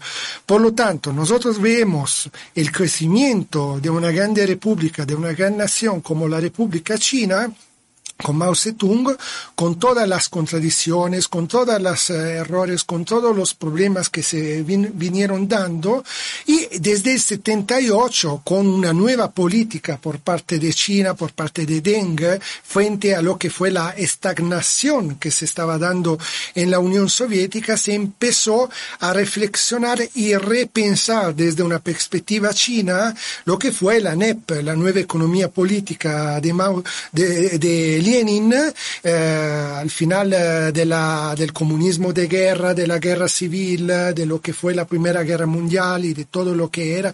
El contexto desde una perspectiva china justamente porque eh, se estaba dando también este revanchismo que después en los años 90 con Jiang Zemin se entendió en China que se necesitaba, se necesitaba construir una unidad de pensamientos entre concepto económico público y privado frente a lo que fue el revanchismo por parte del neoliberalismo y del fascismo neoliberal por parte de Estados Unidos en particular y de Occidente en general, donde frente a la caída del reformismo en la Unión Soviética, con la caída del bloque uh, socialista del Pacto de Varsovia, Estados Unidos estaban empezando a construir todos esos movimientos contrarrevolucionarios que hemos visto también con la guerra sin límites desde el 91 en contra de los estados rebeldes en las naciones oprimidas, donde se habían dado revoluciones como en Irak, en Libia, uh, en Siria, etcétera, etcétera. Por lo tanto, toda esta política se vino conformando en lo que hoy es, básicamente, digamos, desde el final de los años 70, primeros años 80, con Deng, en los años 90 con uh, uh, Jiang Zemin y ahora con Xi Jinping se está haciendo un cambio dentro de la misma política de China. En tres días, entre, tres días vamos a tener el Congreso del Partido Comunista China, chino en uh, Beijing, donde 98.6 millones de miembros del partido, el segundo partido a nivel mundial, porque el primero es lo de Mobi en India, decidirán, elegirán por el tercer mandato a Xi Jinping para seguir en esta política que obviamente ha visto también un freno en lo que era la privatización uh, del, de los cuerpos estatales y privados uh, que se dieron en China. Por lo tanto, es un discurso de lo que fue la política de un capitalismo de Estado dentro de China que ha construido este contexto y que dentro de un mundo que va hacia una multipolaridad, China ha propuesto en estos años claramente este eh, movimiento para una nueva ruta de la seda, de la franja y de la ruta, donde evidentemente en un sentido introductorio, ahorita concluyendo frente a tu pregunta, veamos este intento por parte de Xi Jinping antes, unos meses antes que explotara esta pandemia uh, del COVID-19, uh, justamente la visita de Xi Jinping en Italia, donde habían ya los acuerdos para firmar básicamente la compra y venta del puerto de Trieste en Italia, del puerto de, Palermo en Sicilia, eh, para ahí seguir la construcción de esta nueva ruta de la seda. Evidentemente, eh, las tendencias y corrientes eh, atlantistas, euroatlantistas dentro de Italia no han permitido todo esto generar de una nueva expansión de la multipolaridad hacia Europa eh, mediterránea, en este caso Italia, y nos encontramos en lo que ha pasado en estos años con la pandemia y entonces un fue un intento también de desestabilizar la economía china y ahora con la guerra, obviamente, y con las provocaciones por parte de Nancy Pelosi, no Nancy Pelosi, Nancy Pelosi, que uh, va en Taiwán, obviamente, con un intento de provocar una guerra y explotar con una nueva microguerra regional Uh, como fue en uh, uh, Ucrania, para destabilizar la economía china, para poder destabilizar a nivel mundial todas las economías que hoy uh, se están poniendo con, uh, como nuevas, eh, enfrentando al poderío del, del, dólar que se había, se había creado en el 43 con eh, los acuerdos de Bretton Woods, y todo esto dentro de una política que veamos por parte de Estados Unidos que evidentemente no quiere un mundo multipolar, quiere que sigas este mundo unipolar que se vino creando con la derrota de la Unión Soviética, uh, y por lo tanto en esto estamos y por eso estamos aquí analizando estos temas. Interesante el resumen que haces de la historia reciente posterior pues a la Revolución de Octubre, uno de los acontecimientos más importantes de la humanidad, que desgraciadamente se vino abajo por corrupción, la influencia de la propaganda internacional, entre otros factores. Sin embargo, de entonces a la fecha se ha reposicionado y aunque hay un desarrollo, digamos, capitalista en Rusia, parece que pretenden establecer un nuevo equilibrio, incluso con la alianza que tiene con, con China frente a Estados Unidos y el bloque occidental de la Unión Europea y otros satélites. En ese sentido, ¿cuál sería tu punto de vista? Es decir, ¿cómo entender el futuro en perspectiva de esta nueva realidad eh, política que demandaría un mundo multipolar que contrarreste no solo este concentración del poder por parte de Estados Unidos, que era necesario poner un freno, un freno a, su voracidad, pues, y a sus eh, intereses globales de, que se estaba convirtiendo ya en un gobierno mundial en donde él, eh, Estados Unidos, con sus diferentes gobiernos, que es lo mismo, demócratas o republicanos, significa pues el avasallamiento del resto del planeta y un resumen incluso muy, pues muy este, a contracorriente, digamos, del desarrollo social desde el punto de vista de lo que plantean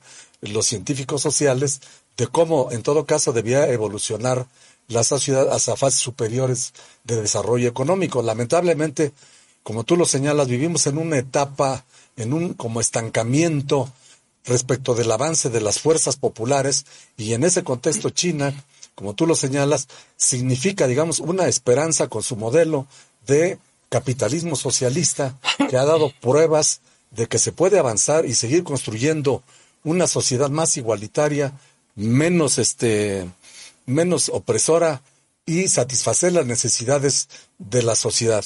¿Cómo observas tú que se pueda construir en medio de estas contradicciones internacionales ese mundo unipolar que tú observas, si tú, Alessandro? Si tú lo dijiste muy bien, la cuestión de la corrupción, que fue una de las facetas que hizo caer la Unión Soviética. El punto central es que esta corrupción, como decía Lenin en su momento, va a seguir adelante desarrollándose al momento que dentro de una sociedad que se está construyendo de transición hacia el socialismo, siguen obviamente esas clases sociales que uh, siguen dentro de una lucha de clase. Por lo tanto, es obvio que uh, sigue también la corrupción. Para poder solucionar el problema de la corrupción se tiene que llegar a un nivel uh, de comunismo, donde básicamente ya no hay clases, ya no hay un Estado, ya hay prácticamente todo un contexto diferente. Aquí en México lo entendemos porque se ha vivido una sociedad precomunista en la, época uh, de los aztecas y de los mayas y entonces todo lo que era una comunidad a nivel social, obviamente, Uh, esto lo entendemos en el momento que el problema básico de la Unión Soviética fue ese Congreso número 20 del PECUS, donde la, táctica se volvió estrategia donde eh, la crítica uh, de las armas se volvió como arma de las críticas y por lo tanto también empezaron esos discursos por parte de Khrushchev por ejemplo, que sí hablaba de comunismo, de una construcción de una sociedad comunista, y en realidad se estaba básicamente destruyendo todo lo que se había construido en la época en la época anterior, obviamente, en los 40 años, con los planes quinquenales, entre otras muchas cosas, porque no todo era malo, evidentemente. Y eh, por lo tanto, todo esto ha creado las condiciones para la caída. En China, hubo reflexiones ya desde ese momento. En el, Congreso del 56 del PQS hubo por parte del um, que era la revista oficial del Partido Comunista, la crítica misma de Mao Zedong uh, sobre la cuestión de la uh, destalinización, porque entendieron muy bien los chinos, los comunistas chinos, que la cuestión no era el culto de la personalidad, eso era la faceta para justificar el ataque en contra de lo que fue siempre la estrategia de los movimientos revolucionarios, es decir, la lucha armada, la toma de, del poder a través la forma violenta, porque la forma violenta, la justa violencia por parte de una mayoría, hasta Gramsci mismo, en su único discurso frente a la Cámara antes que fue eh, detenido, explicaba muy bien el concepto de cómo eh, es el utilizo de la violencia por parte de la mayoría del pueblo y de una minoría que es muy diferente. En ese caso era el fascismo italiano. Por lo tanto, todo esto, la conciliación pacífica, el compromiso histórico que se vino construyendo, la construcción de bloques, eh, de una división del mundo en bloques eh, eh, políticos que se vino creando, hoy veamos que no solo China, sino también la operación militar especial viene justamente para derrotar todo lo que se vino creando. Ahora se está dando una nueva redefinición del poder a través de este eh, super bloque euroasiático que es China y Rusia, evidentemente, y que denota el hecho que los Estados Unidos, que como dices tú justamente no permiten la construcción de un mundo multipolar, han, han logrado reunir nuevamente eh, dos superpotencias como son China y Rusia eh, en contra de, del enemigo común que es el imperialismo estadounidense que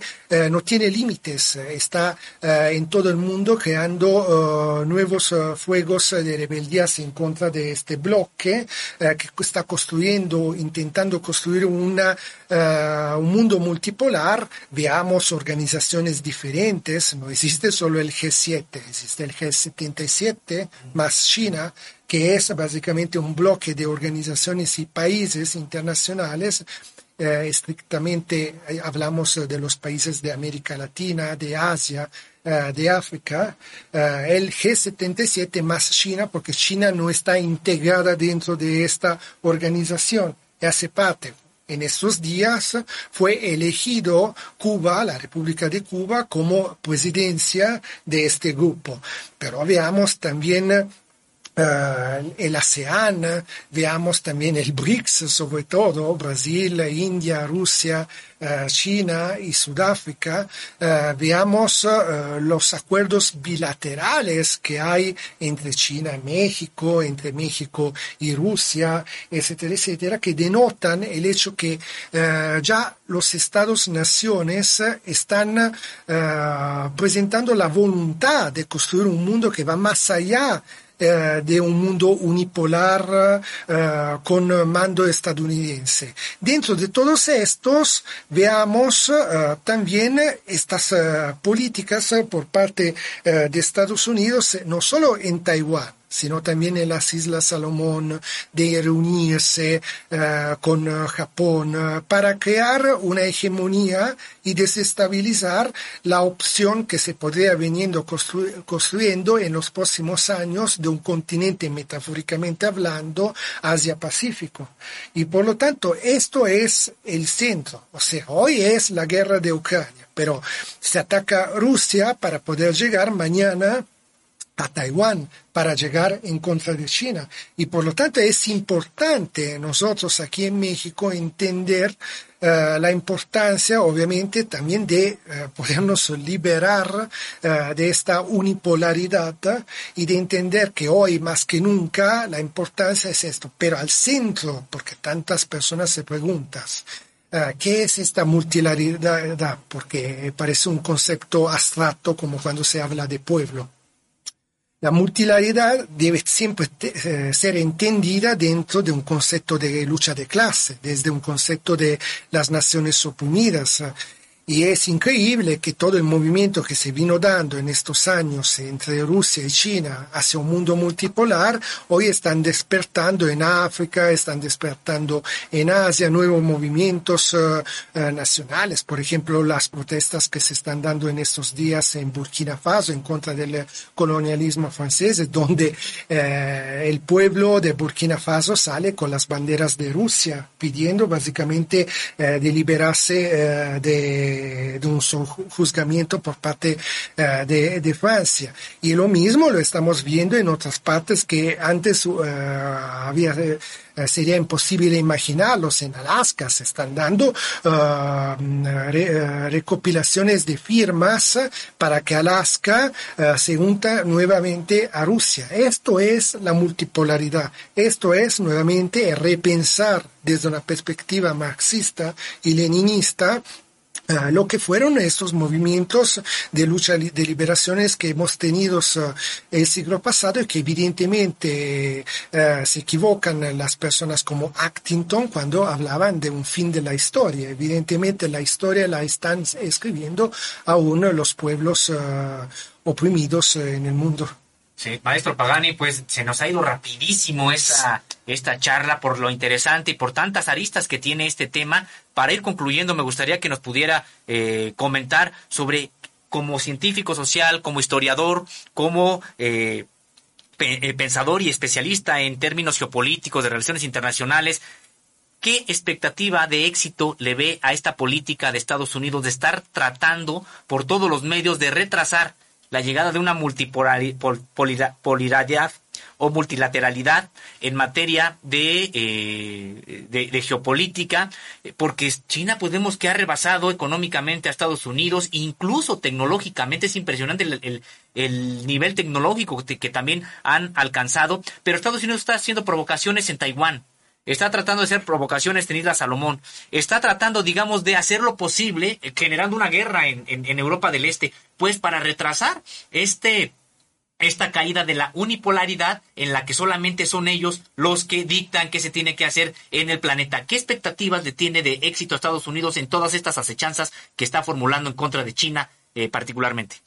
Pues Estados Unidos están intentando, siempre desde una perspectiva militar y de los medios de comunicaciones, uh, de imponer uh, su propia hegemonía, porque evidentemente ya no controlan absolutamente un mundo que va hacia una multipolaridad.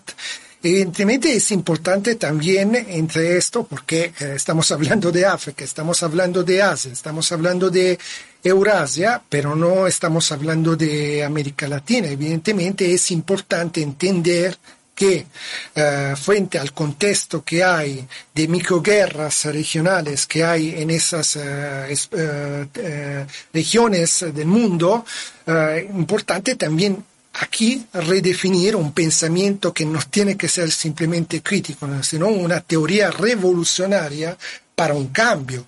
O sea, aquí hemos tenido uh, concepciones sobre neodesarrollismo, hemos tenido la guerra sucia, hemos tenido uh, muchos aspectos que han afectado lo que fueron los, los grandes movimientos revolucionarios que se dieron precisamente en México, pero en general también en toda América Latina. Y por lo tanto, redefinir hacia dónde queremos ir como continente latinoamericano, hoy más que nunca, en un momento donde Estados Unidos uh, vive en una situación de debilidad, es haciendo una comparación como cuando básicamente el uh, imperialismo, el colonialismo español estaba en completa crisis y aquí grandes uh, movimientos de independencias entendieron que no solo las condiciones objetivas y subjetivas que se vinieron eh, creando o las condiciones de, una propia historicidad de luchas, porque aquí hablamos de 500 años de luchas, justamente ayer uh, se recuerda esta uh, invasión por parte de la España y del colonialismo, pero en el momento de crisis que se dio en la España colonial, uh, aquí se dieron estos movimientos. Hoy es importante retomar estas luchas y acercarnos a esta multilateralidad a través de una ruptura hermenéutica con un concepto de eurocentrismo, de occidentalismo. Hoy ya no podemos pensar a un reformismo de lo que fueron básicamente uh, los eventos que uh, llevaron a una tragedia para los pueblos uh, de nuestra América, sino que es retomar estas luchas y estas banderas que se dieron también en el siglo pasado frente a las nuevas condiciones históricas, so sociales y políticas que hoy se vienen dando y evidentemente apoyando este concepto de multilateralidad siempre desde una perspectiva de las naciones oprimidas, desde una perspectiva uh, de los uh, pueblos trabajadores, en la cuestión de la migración, porque si no es básicamente realimentar desde un revisionismo y un reformismo político que se acerca mucho a lo que fue el eurocomunismo en Europa por parte del Partido Comunista Italiano aquí uh, y uh, ser nosotros prácticamente los cómplices de una uh, nueva revitalización del imperialismo, ¿no? Esto es el momento para decir claramente qué queremos hacer, cuál es el concepto de Estado-nación que nosotros queremos construir, no solo en México, sino en todo el continente eh, latinoamericano, desde nuestras historicidades, al igual de como lo explicaba muy bien Edward Said. Y déjame concluir Uh, con lo que fue básicamente uh, algo que es interesante, una anécdota uh, sobre las indiferencias que hablaba Flores Magón y que también hablaba Antonio Gramsci y que hoy nosotros vemos al repensar lo que hablaba también el escritor y poeta italiano Pasolini sobre lo que es el nuevo fascismo. El fascismo hoy no se presenta solo a través del PRI, del PAN o uh, de Vox, etc, etc. El fascismo hoy es este individualismo,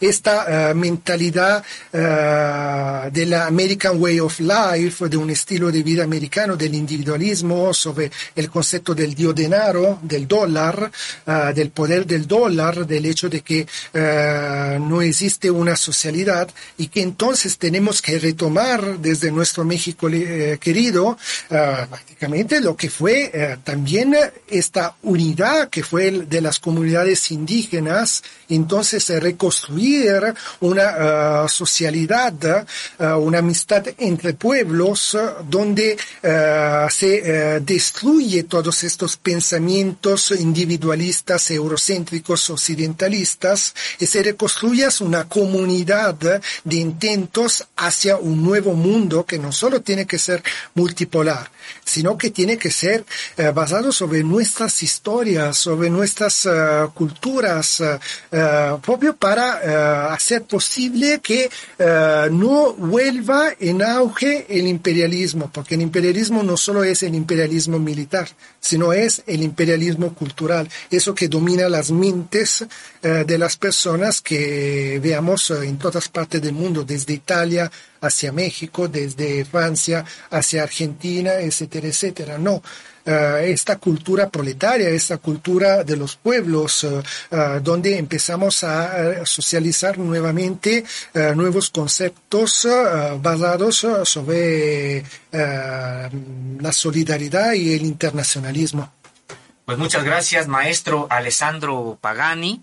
Con esto estamos llegando ya casi al final de la transmisión. Qué interesante charla nos ha eh, regalado. Gracias por esta generosidad. Eh, creo que en otros momentos tendremos que volver a este asunto. Se quedan varios puntos ahí en el tintero para explicar sobre el papel de China en esta multipolaridad que está ascendiendo a pesar de los intentos de Estados Unidos por seguirse manteniendo como el único hegemón en el planeta y que eh, hablar también de las posibilidades que podría generar incluso hasta violencia armada Estados Unidos también allá a propósito de este diferendo con Taiwán. Pero antes de irnos, saludamos con mucho gusto a Tilano Tiago, también a Angie Meyer, Angie Meyer, a Rodia, a Mario Herrera y a Ñusta. Nos dice Mistli Sasil, lamentablemente Calderón efectivamente desató una guerra y en las guerras son los militares, no las policías las que se enfrentan. Llenó de armas a los cárteles y los militarizó. Qué eh, realmente comentario tan eh, pues eh, acertado me parece de Mistli Sasil. Esto a propósito del el reportaje que nos presentó el día de hoy José Reyes. Nos dice Lobo Blanco,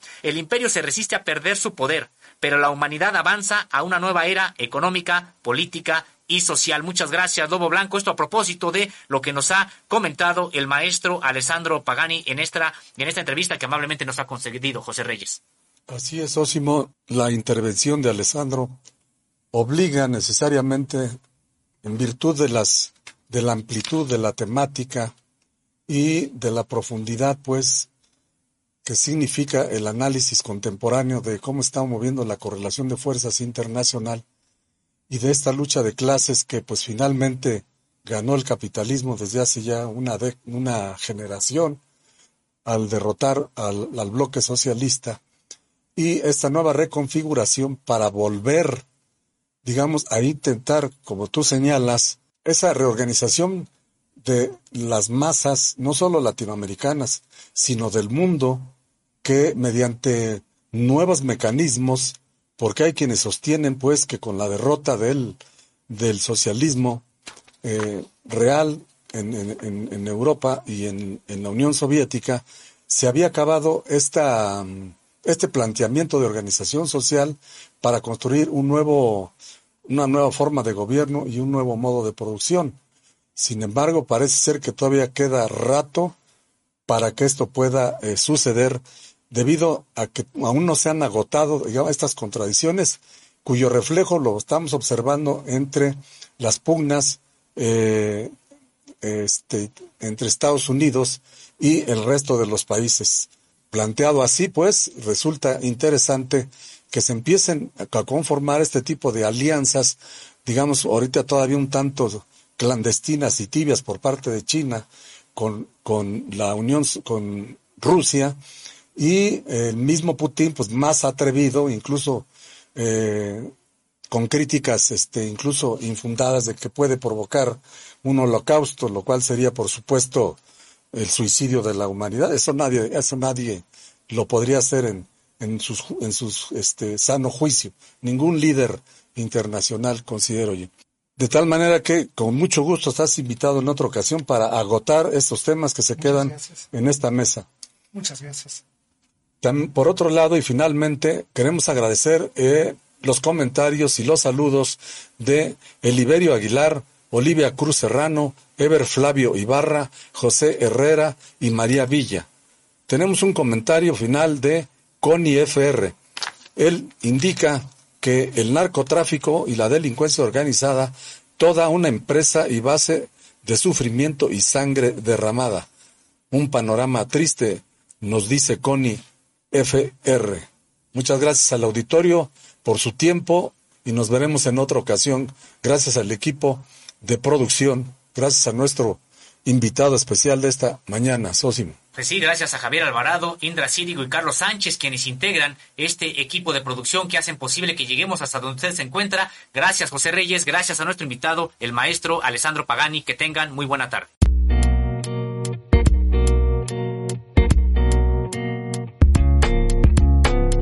Contralínea Audio presentó el programa informativo de la revista Contralínea, Periodismo de Investigación.